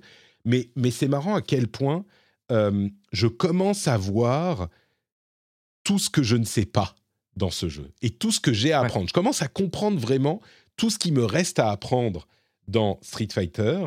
Euh, et c'est marrant parce que dans l'intro de Street Fighter 6, Luke, le personnage euh, emblématique du jeu, te dit, tu sais, Mhm. ça c'est pas un jeu où il y a une fin. C'est pas un jeu, c'est pas un, un parcours où tu vas arriver à la fin. C'est un truc où tu- Ouais. tu, tu- tu vas continuer à essayer de progresser pour toujours. Et là, je commence, après 30 ans de jeu et un passage euh, platine, euh, je commence à me dire, mais en fait, c'est vrai, quoi. Et platine, c'est genre les 20%. Il y a 20% de platine Ouais. dans le jeu. Enfin, 20%. Au-dessus de platine, c'est 20% de la communauté des joueurs. Ouais. Euh, T'es dans les 20% au-dessus de platine. Ouais. C'est ça. Euh, et et, et c'est à ce moment-là que je commence à voir, ok, mais alors il faut que j'apprenne ça, que je, prenne, que je comprenne ça, que je réussisse à pratiquer ça. Et j'ai envie de continuer et de continuer à m'améliorer. C'est la première fois, en fait, je commençais un petit peu avec Overwatch les- ces dernières années à me dire, le but, c'est pas juste de gagner ou de réussir cette combo ou de réussir à viser. Ouais. Le but, c'est de s'améliorer pour de travailler sur soi pour être pour devenir meilleur. Et là, sur Street, je commence vraiment à, à comprendre ça, pas juste ah merde, j'ai raté une combo, ah merde, il, a fait un truc cheap pour me. Donc bref, c'est euh, assez. Mais, mais c'est- aussi en ça que je trouve que. Enfin, personnellement, j'ai euh, un vrai problème, et je pense que c'est un, un problème dans ma façon de, de, de, consommer les jeux. J'arrive plus à jouer quand, quand je joue à un jeu multi, j'arrive plus à jouer en occasionnel. Je, Mm. Dès qu'il y a un mode compétitif, je ne joue qu'en compétitif, sinon j'ai l'impression de perdre mon temps et de, de, de, de- ouais, de, de juste ne pas investir mon temps correctement, quoi. Et pour moi, c'est classé ou rien. Et j'ai ça avec Rocket League où, bah, un peu comme toi, j'avais essayé de gravir jusqu'à platine. Là, j'ai réussi, je frôle le diamant. Je suis à deux, à, à deux matchs de victoire du diamant. Et t'as toujours ce truc de ouais, là, si je veux, euh, si je veux pousser, je dois maîtriser mieux euh, la défense, les trucs de balles, les machins. Donc, t'arrives à identifier là où tu dois t'améliorer. Et c'est un taf, quoi. C'est vraiment un Mm. taf. C'est dur. Et, et c'est ce qui fait que euh, c'est un petit peu comme tous les jeux services. hein. Je veux dire, tu joues à League, tu joues à Rocket League, tu joues à. J'en sais rien, moi. Tous les jeux de ce C'est type, même. ACS, même, ouais. Ouais, tu, tu- c'est ça en fait le truc et ça te, te pour vraiment continuer à progresser, tu peux dire bon bah c'est bon, j'ai pas envie de progresser, je suis content de là où je suis et je m'amuse, euh, je peux m'amuser même en, en classé, mais voilà. Mais, mais si tu veux vraiment t'investir, euh, il faut que tu te consacres à ce jeu-là encore plus qu'aux autres et là il y a trop de choses à faire quoi. Mais, donc j'ai envie de continuer ouais, sur Street, on verra si je pourrais. Si t'abandonnes Baldur, moi, je pense que tu passes diamant. Mais après, voilà. C'est une question, de, une question de priorité, Patrick. C'est ça, il faut faire des choix. Et en plus, tu sais, moi, je suis, je suis pas tout jeune. Et le fait de réussir à. Parce que même sur la question des réflexes, tu sais, on dit souvent, euh, quand tu plus tes réflexes de 20 ans, bah, c'est dur, quoi. Moi, il y a des Ah, trucs c'est un vrai truc. hein. C'est un vrai truc. Ouais. complètement. Et, et moi, mes 20 ans, ils sont loin derrière, tu vois, ils sont dans le rétro. Et, euh, et, et, donc, j'arrive pas à réagir aussi vite. Je vois les, des, des gens qui font des, des, des matchs comme ci ou des trucs comme ça, ou des vidéos de, de conseils. Alors là, faut réagir à ça, faut faire comme ça. Un hit confirm, c'est confirm, c'est dur pour moi. Euh, et, et donc, je suis obligé. Vraiment, c'est le. Je crois que j'en parlais il y, a, il y a un moment, mais c'est vraiment le truc du euh, des, des, des, des maîtres d'arts martiaux. Tu vois, t'es peut-être plus aussi, t'as plus autant Ouais. de vigueur que les petits jeunes, mais t'as ton expérience qui te permet d'anticiper les trucs. C'est euh, c'est marrant. Le maître Splinter de, de, de, de Street Fighter. C'est ça. Donc, Euh, si vous voulez euh, vous mesurer aux membres de la communauté, n'oubliez pas, comment je l'avais appelé La Note Patrick Community Cup, le 24 août, après le rendez-vous jeu, Bizarre Heure Square. Euh, donc c'est tout pour mes jeux. Je vais quand même mentionner deux choses encore. Young Ladies Don't Play Fighting Games, c'est un manga shonen qui est disponible. J'en parle dans l'émission Positron qui, est qui a été publié hier. C'est un manga shonen de jeunes filles qui jouent à des jeux de combat. C'est super sympa si on aime les jeux de combat. Euh, et je vous le recommande. Ça commence doucement dans un lycée, genre pour euh, jeunes filles bien éduquées, tu vois, qui font pas ce genre de trucs. Et puis progressivement, ça, continue. Euh, c'est disponible sur Amazon en numérique et uniquement en anglais. Ça coûte même un petit peu plus cher que les mangas classiques, mais c'est pas disponible ailleurs. Donc il y a cinq volumes à ce stade, ça continue à être développé, à être publié.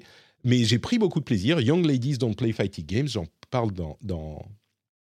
Oui euh, euh, pardon, je veux juste. Est-ce que du coup c'est un, un, un, manga qui parce que il s'appelle quand même euh, Les jeunes filles ne jouent pas aux jeux de baston. comment il se situe par rapport à genre est-ce qu'il tente de débunker un peu des clichés sexistes, des, comment il se place par rapport à tout ça? Alors c'est une autrice euh, qui s'appelle Eri je sais plus, Eri quelque chose. Donc c'est une c'est une autrice et elle, tu sens qu'elle est super fan de jeux de combat et que justement elle a évidemment euh, souffert. C'est pas genre euh, dans ta gueule, mais c'est complètement mm. en, on va dire un, élément parallèle, surtout dans la deuxième partie parce qu'au début elles sont juste dans le lycée, ensuite je vous le spoil pas, mais c'est vraiment shonen. Elles vont faire un tournoi de jeux de combat, avec un petit peu l'esprit pour des vraies personnes qui mm. n'ont pas de super pouvoir, l'esprit shonen avec oh mais lui il utilise cette technique, euh, lui il fait machin. Et bon là c'est plein de plein de mecs et elles sont quelques nanas donc évidemment ça rentre en jeu quoi. Et, euh, et elle tu sens qu'elle en a souffert aussi donc euh, donc très très cool. Et l'autre chose, euh, c'est que j'ai joué tous les jeux dont j'ai parlé là, non pas tous, mais euh, Baldur's Gate, Sea of Stars, euh, Street Fighter et pas Exoprimal. J'y ai joué, et pas Tekken, mais j'y ai joué sur la ROG Ally. tous ces jeux-là, et ça marche super bien. Et donc, mon avis que j'avais déjà préformé il y a quelques semaines de la ROG Ally, je la préfère largement maintenant au Steam Deck. Pourquoi? Parce que, alors, c'est ah. Windows, donc tout fonctionne. Euh, c'est un petit peu plus de maintenance, il y a des updates à faire, machin, mais ça fonctionne très bien. Mais surtout, la raison pour laquelle j'apprécie, c'est qu'il y a plus de puissance. Donc, euh, tu n'as pas à te soucier de savoir est-ce que ce jeu va tourner ou non. Tous les jeux tournent. Enfin, j'en ai pas trouvé qui tournent pas. Euh, Baldur's Gate. Alors évidemment, t'es pas en niveau de détail maximum, mais ça fonctionne. et surtout, elle est plus petite. Et, la Steam Deck est tellement énorme. Alors, elle n'est pas aussi petite qu'une Switch, mais elle est beaucoup plus transportable, je trouve, que la, la mhm. Steam Deck. Euh, qui, moi, me posait des problèmes. Je ne pouvais pas la prendre quelque part parce qu'elle était trop volumineuse, quoi, surtout avec sa, sa, son, caisse de transport. Là. Ah, tu la euh, mets dans un sac, ça, ça, ça te prend toute la place du, sac à dos, quoi. C'est ça, exactement. Euh, et donc, j'aime bien. Alors, le problème, c'est que la ROG Ally, elle a, en fonction du jeu, hein, bien sûr, mais une autonomie un peu plus faible. On va dire sur les jeux auxquels je joue, dans genre Street et Baldur, même en, détail euh, aussi faible que possible, deux heures, allez, deux heures, t'as fini ta, batterie. Donc, ouais, euh, ok, ouais. Recharger, mais voilà. Euh, mais si sur des jeux plus petits, ça, dure plus longtemps, mais pas aussi longtemps que la, que la Steam Deck. Mais au final, moi, je choisis quand même la Live parce que bah, c'est beaucoup plus versatile et plus petit, quoi. C'est con, mais et plus puissant à la fois. Donc, Ouais, moi je, je, sais que j'hésite. Bah, le, Steam Deck avait pas mal bousculé mes, mes habitudes de consommation de, de, jeux euh, parce que je me rendais compte que je pouvais jouer à mes jeux PC euh, dans le salon euh, sur le canapé. Et mhm. ça m'avait vraiment ouais, changé un peu mes, mes, mes modes de, de, de, jeu, quoi, même en vacances et tout. Enfin, il y, a un côté fou à se dire je vais jouer à Crusader Kings dans un avion par exemple. C'est complètement absurde, mais, mais ça le fait. Et la Rogue Ally, ouais, qui, avait, qui était sortie bah, du coup quelques, quelques mois, non, années même, parce qu'elle est sortie là il y a, il y a moins d'un an. Euh, oui, j'ai trois mois, très, c'est très, très ouais, trois mois, trois mois. Comme on entendait parler depuis assez longtemps, ouais, mais je suis très très très curieux. Euh, après, je sais pas si perso j'aurais un intérêt à posséder les deux. Tu vois, je me dis, bah ah là, je suis sur le Steam Deck, euh, j'ai pas trop d'intérêt à acheter la Rogue Ally derrière. Si un jour le Steam Deck me lâche, peut-être que je passerai sur la Ally. Et puis peut-être qu'il y aura un deuxième modèle ou je sais pas dans, dans, dans deux ans, mais euh, oui, oui, non, mais avoir les deux, ça n'a aucun intérêt. On est complètement d'accord. Euh, d'autant plus que je l'ai appris euh, un petit, il y a quelques mois, il est possible d'installer les jeux non Steam sur la Steam Deck sans que ça soit trop compliqué. Donc, ouais, tu as le Heroic Games Launcher qui te permet d'installer tout ce qui est Epic, GOG, etc. Donc, donc non, non, ça n'a pas vraiment d'intérêt à moins que vous soyez à fond ou, un- ou- ou que vous le preniez pour le boulot comme moi. Mais, mais si vous avez le choix entre les deux, voilà, vous savez, savez aujourd'hui. C'est fou. Elle, elle est plus chère aussi. hein. La Steam Deck, surtout maintenant, il y a des reconditionnés sur, euh, sur Steam. Est beaucoup bien meilleur marché, donc euh, ça joue aussi. Ouais. Euh, bon, bah écoutez, je crois qu'on arrive au bout de cette émission. Je vais très rapidement mentionner deux ou trois petites news. Euh, Call of Duty Modern Warfare 3 arrive en novembre, c'est le Call of Duty de l'année. Euh, Rockstar sort un remake de Red Dead Redemption 1. Les gens sont énervés parce que oh, c'est trop cher, c'est 50 balles ou 60 balles, je sais plus. Bah l'achetez pas, qu'est-ce que je voulais que vous dise Euh, C'est cool, Red Dead Redemption, c'est bien qu'il soit refait. Euh, dispo dans le, dans, sur, euh, sur euh, Xbox d'ailleurs, si vous l'avez sur, en version Ouais. 360, il tourne euh, en, en upgradé euh, 4K euh, machin. sur- Et sur Switch aussi, ouais, du coup, c'est, c'est- je crois que Oui, c'est la, grosse news, vraiment. Ouais, c'est... C'est ça. Euh, Overwatch 2, il y a le prochain héros avec tous les modes, euh, le mode super solo là pour lequel il faut payer, euh, qui arrive aujourd'hui, ce soir. Quand je vous dis, il y a trop de jeux services et de trucs comme ça, mais et vous savez quoi? Il y a eu des, vidéos de lore qui ont été publiées. J'ai regardé la première, je me suis dit ah mais c'est pourri, qu'est-ce que c'est que ça? Ils ont, j'en ai regardé deux ou trois de plus, et en fait c'est pas mal fait du tout. J'étais même allé sur le Discord, j'ai dit ah mais qu'est-ce que c'est que ça? Oh, Ça donne pas envie. J'ai regardé les suivantes finalement pour me mettre à jour, Mhm. et en fait c'est très très cool. Euh, et le nouveau héros, c'est un support euh, qui est orienté DPS, qui a l'air très très cool aussi. Euh, ils m'ont ils m'ont repris quoi. Je pense que je vais y aller. Je vais peut-être même acheter ce, ce putain de Battle Pass trop cher pour avoir le, euh, le contenu solo ou peut-être pas, je sais pas. Mais mais je vais y rejouer ce soir. Je vais le lancer. Euh, et, et, et- mais mais j'ai pas le temps. Arrêtez. Ouais. Bah, surtout que là, en plus, t'as, t'as, t'as, t'as encore du classé, t'as encore des trucs dans lesquels Mais ouais. investir ton temps et tout. euh, ouais. Là, C'est je pense dangereux, que je vais pas jouer classé, mais, mais je viens pas de passer une demi-heure à vous expliquer que je joue à Street Fighter, une demi-heure encore avant à vous expliquer que je veux jouer à Baldur. C'est... En fait, ce qu'il faut, c'est juste des journées de 36 heures, Oui. pendant lesquelles les enfants sont à la crèche quand même. hein. Je veux dire, on, on- 36 heures de crèche, et comme ça, ça. voilà, t'as pas besoin de dormir, t'as pas besoin de. voilà, c'est. Baldur Overwatch. Euh, Devolver Delayed, c'était marrant. Ils ont fait un mini, euh, une mini conférence de 3 minutes pour euh, présenter tous leurs jeux qui ont été décalés à 2024. Euh, c'était rigolo, c'était fait avec euh, intelligence. Il y a The Plucky Squire qui est décalé. Il y a, euh, attends, un autre jeu auquel je pensais. Enfin bref, il y a plusieurs jeux de Devolver qui sont décalés. The Plucky Squire, c'est le plus. Ah oui, Hunger Foot aussi. Donc 2024, euh, il va y avoir de la matière également.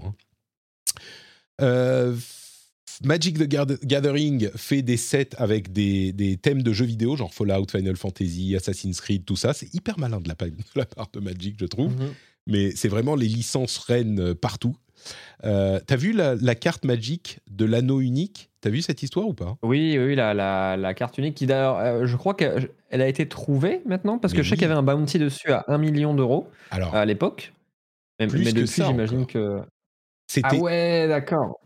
Elle, elle a été trouvée. C'était une carte unique, mais vraiment unique du set euh, Le Seigneur des Anneaux de Magic.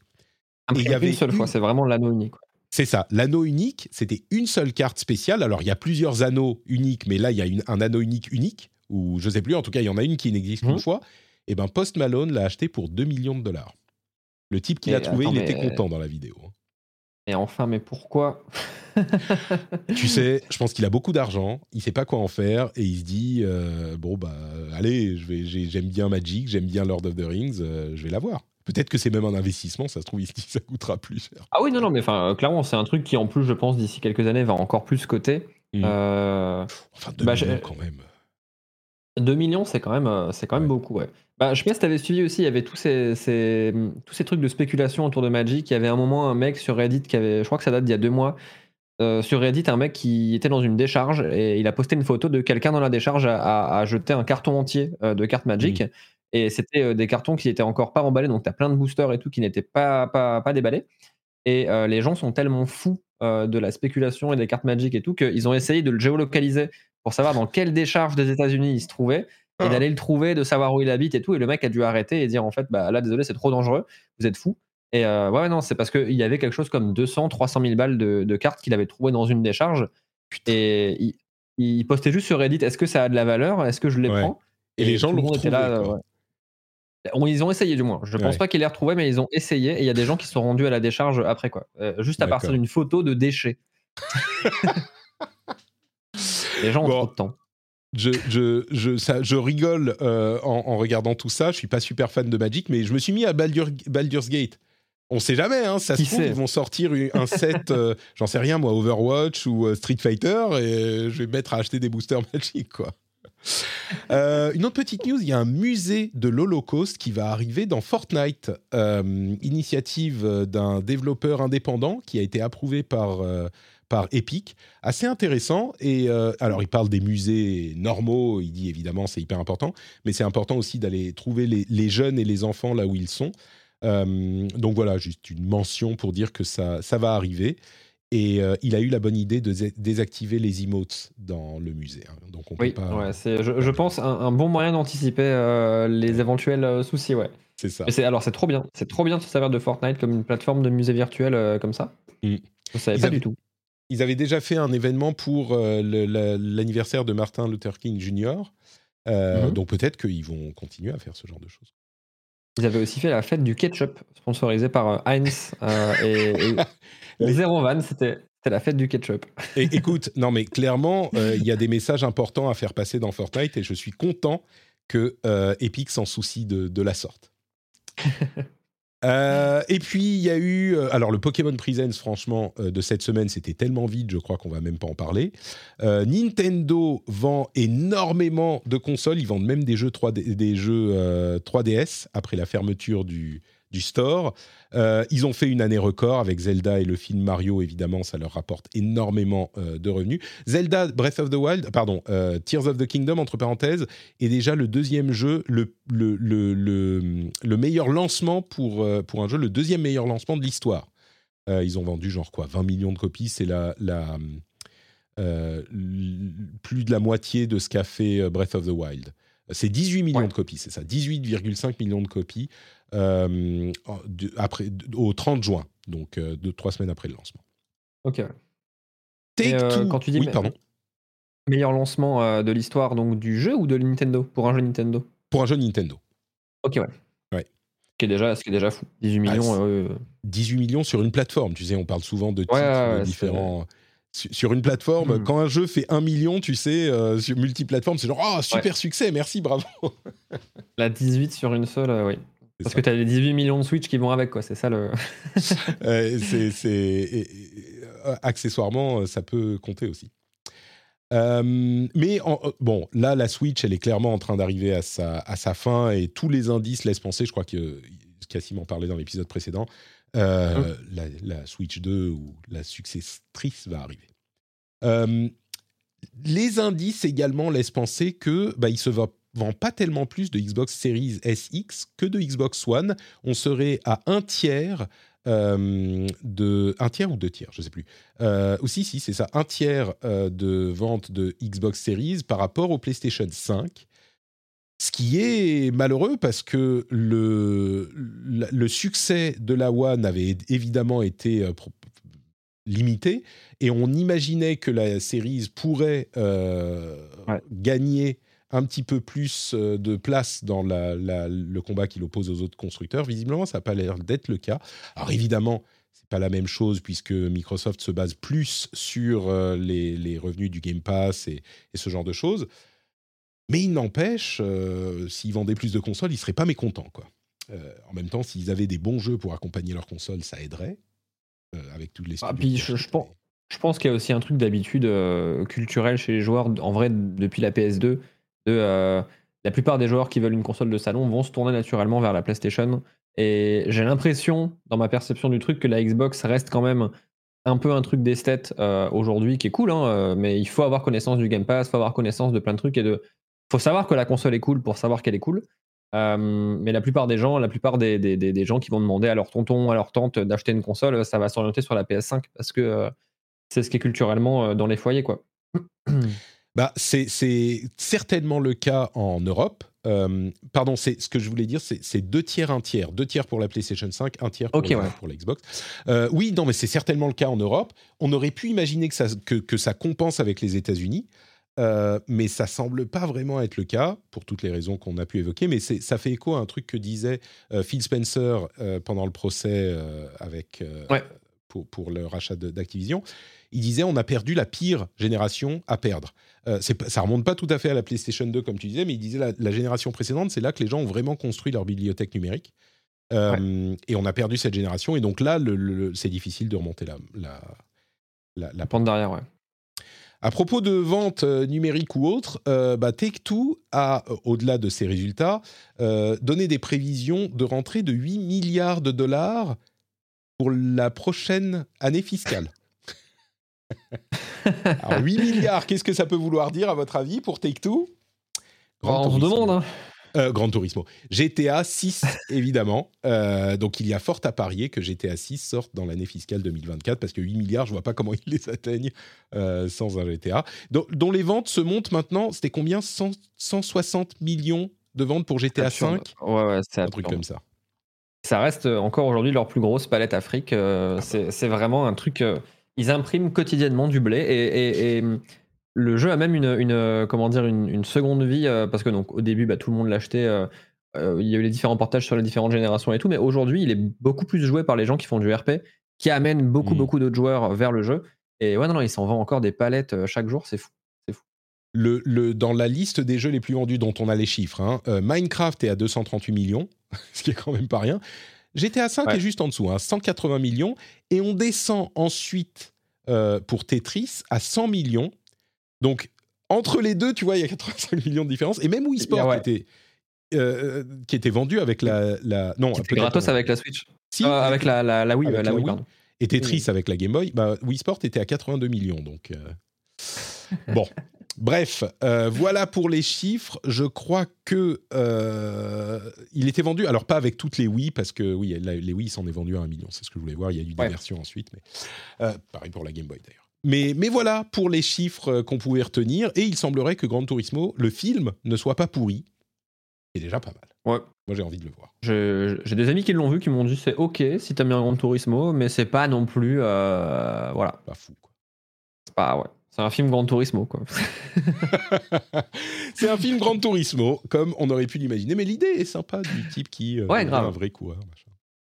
Euh, donc voilà pour cet épisode, évidemment bien long puisque euh, c'était nécessaire avec Baldur's Gate et l'Evo. Merci à toi Nodus d'avoir euh, de m'avoir accompagné dans cette longue discussion, dans ces longues discussions.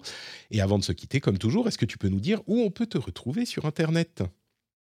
Eh ben, merci à toi déjà. C'était fort, fort plaisant. Je reviendrai avec plaisir si jamais l'occasion se présente. Euh, ouais, on peut me retrouver sur euh, Twitch, donc at Nodus avec un underscore puisque le pseudo était déjà pris. Euh, sinon sur Twitter, sur X, at Nodus, pareil, ou sur Patreon, patreon.com slash Nodus, où je publie des trucs et des machins. Magnifique. Donc Nodus et Nodus underscore un petit peu partout. 2D hein, à Nodus, attention, c'est important. Oui, 2D tout à fait, N-O-D-D-U-S pseudo qui vient de je sais plus où, je sais plus quand, mais voilà. je les garde. Il faut que tu inventes une backstory, tu sais, un lore euh, incroyable pour ton pseudo. Euh.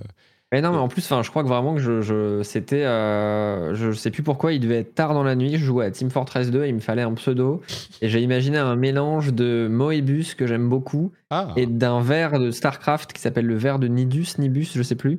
Je me suis dit, ce sera ah. Nodus. Très bien, et, c'est pas mal, mais voilà, très bien. Ouais, moi je, j'aime bien. Super, merci beaucoup Nodus. Et pour ma part, c'est Note Patrick que vous retrouvez sur toutes les plateformes également, euh, sans variation d'ailleurs, c'est juste Note Patrick.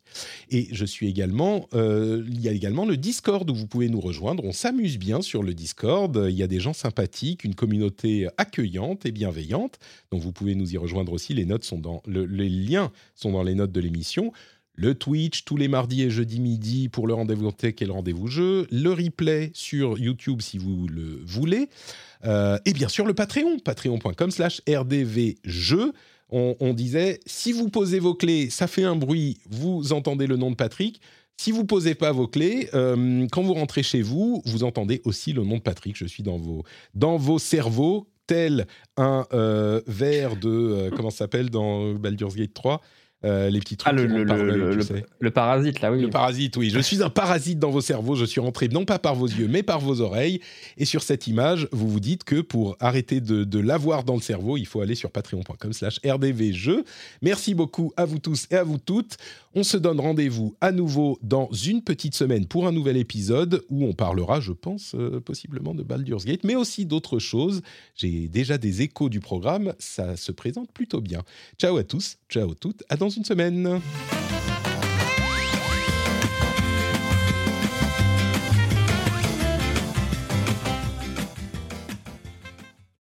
Ah, flagelleurs mentaux, c'était ça, les flagelleurs. Hi, I'm Dory Shafrir, And I'm Kate Spencer. and we are the hosts of Forever 35. And today we're talking about Club Med, the best all inclusive getaway for families. Today, Club Med has nearly 70 resorts worldwide, from beachside resorts in the Caribbean and Mexico to magical locations in the Maldives and Morocco to ski resorts in the mountains from Canada to the Alps. Between their all inclusive family programming, wellness offerings, land and water sports, and their French heritage inspired food and drink offerings, Club Med is the best way to elevate your family getaway, no matter which location you're at. To learn more, visit clubmed.us.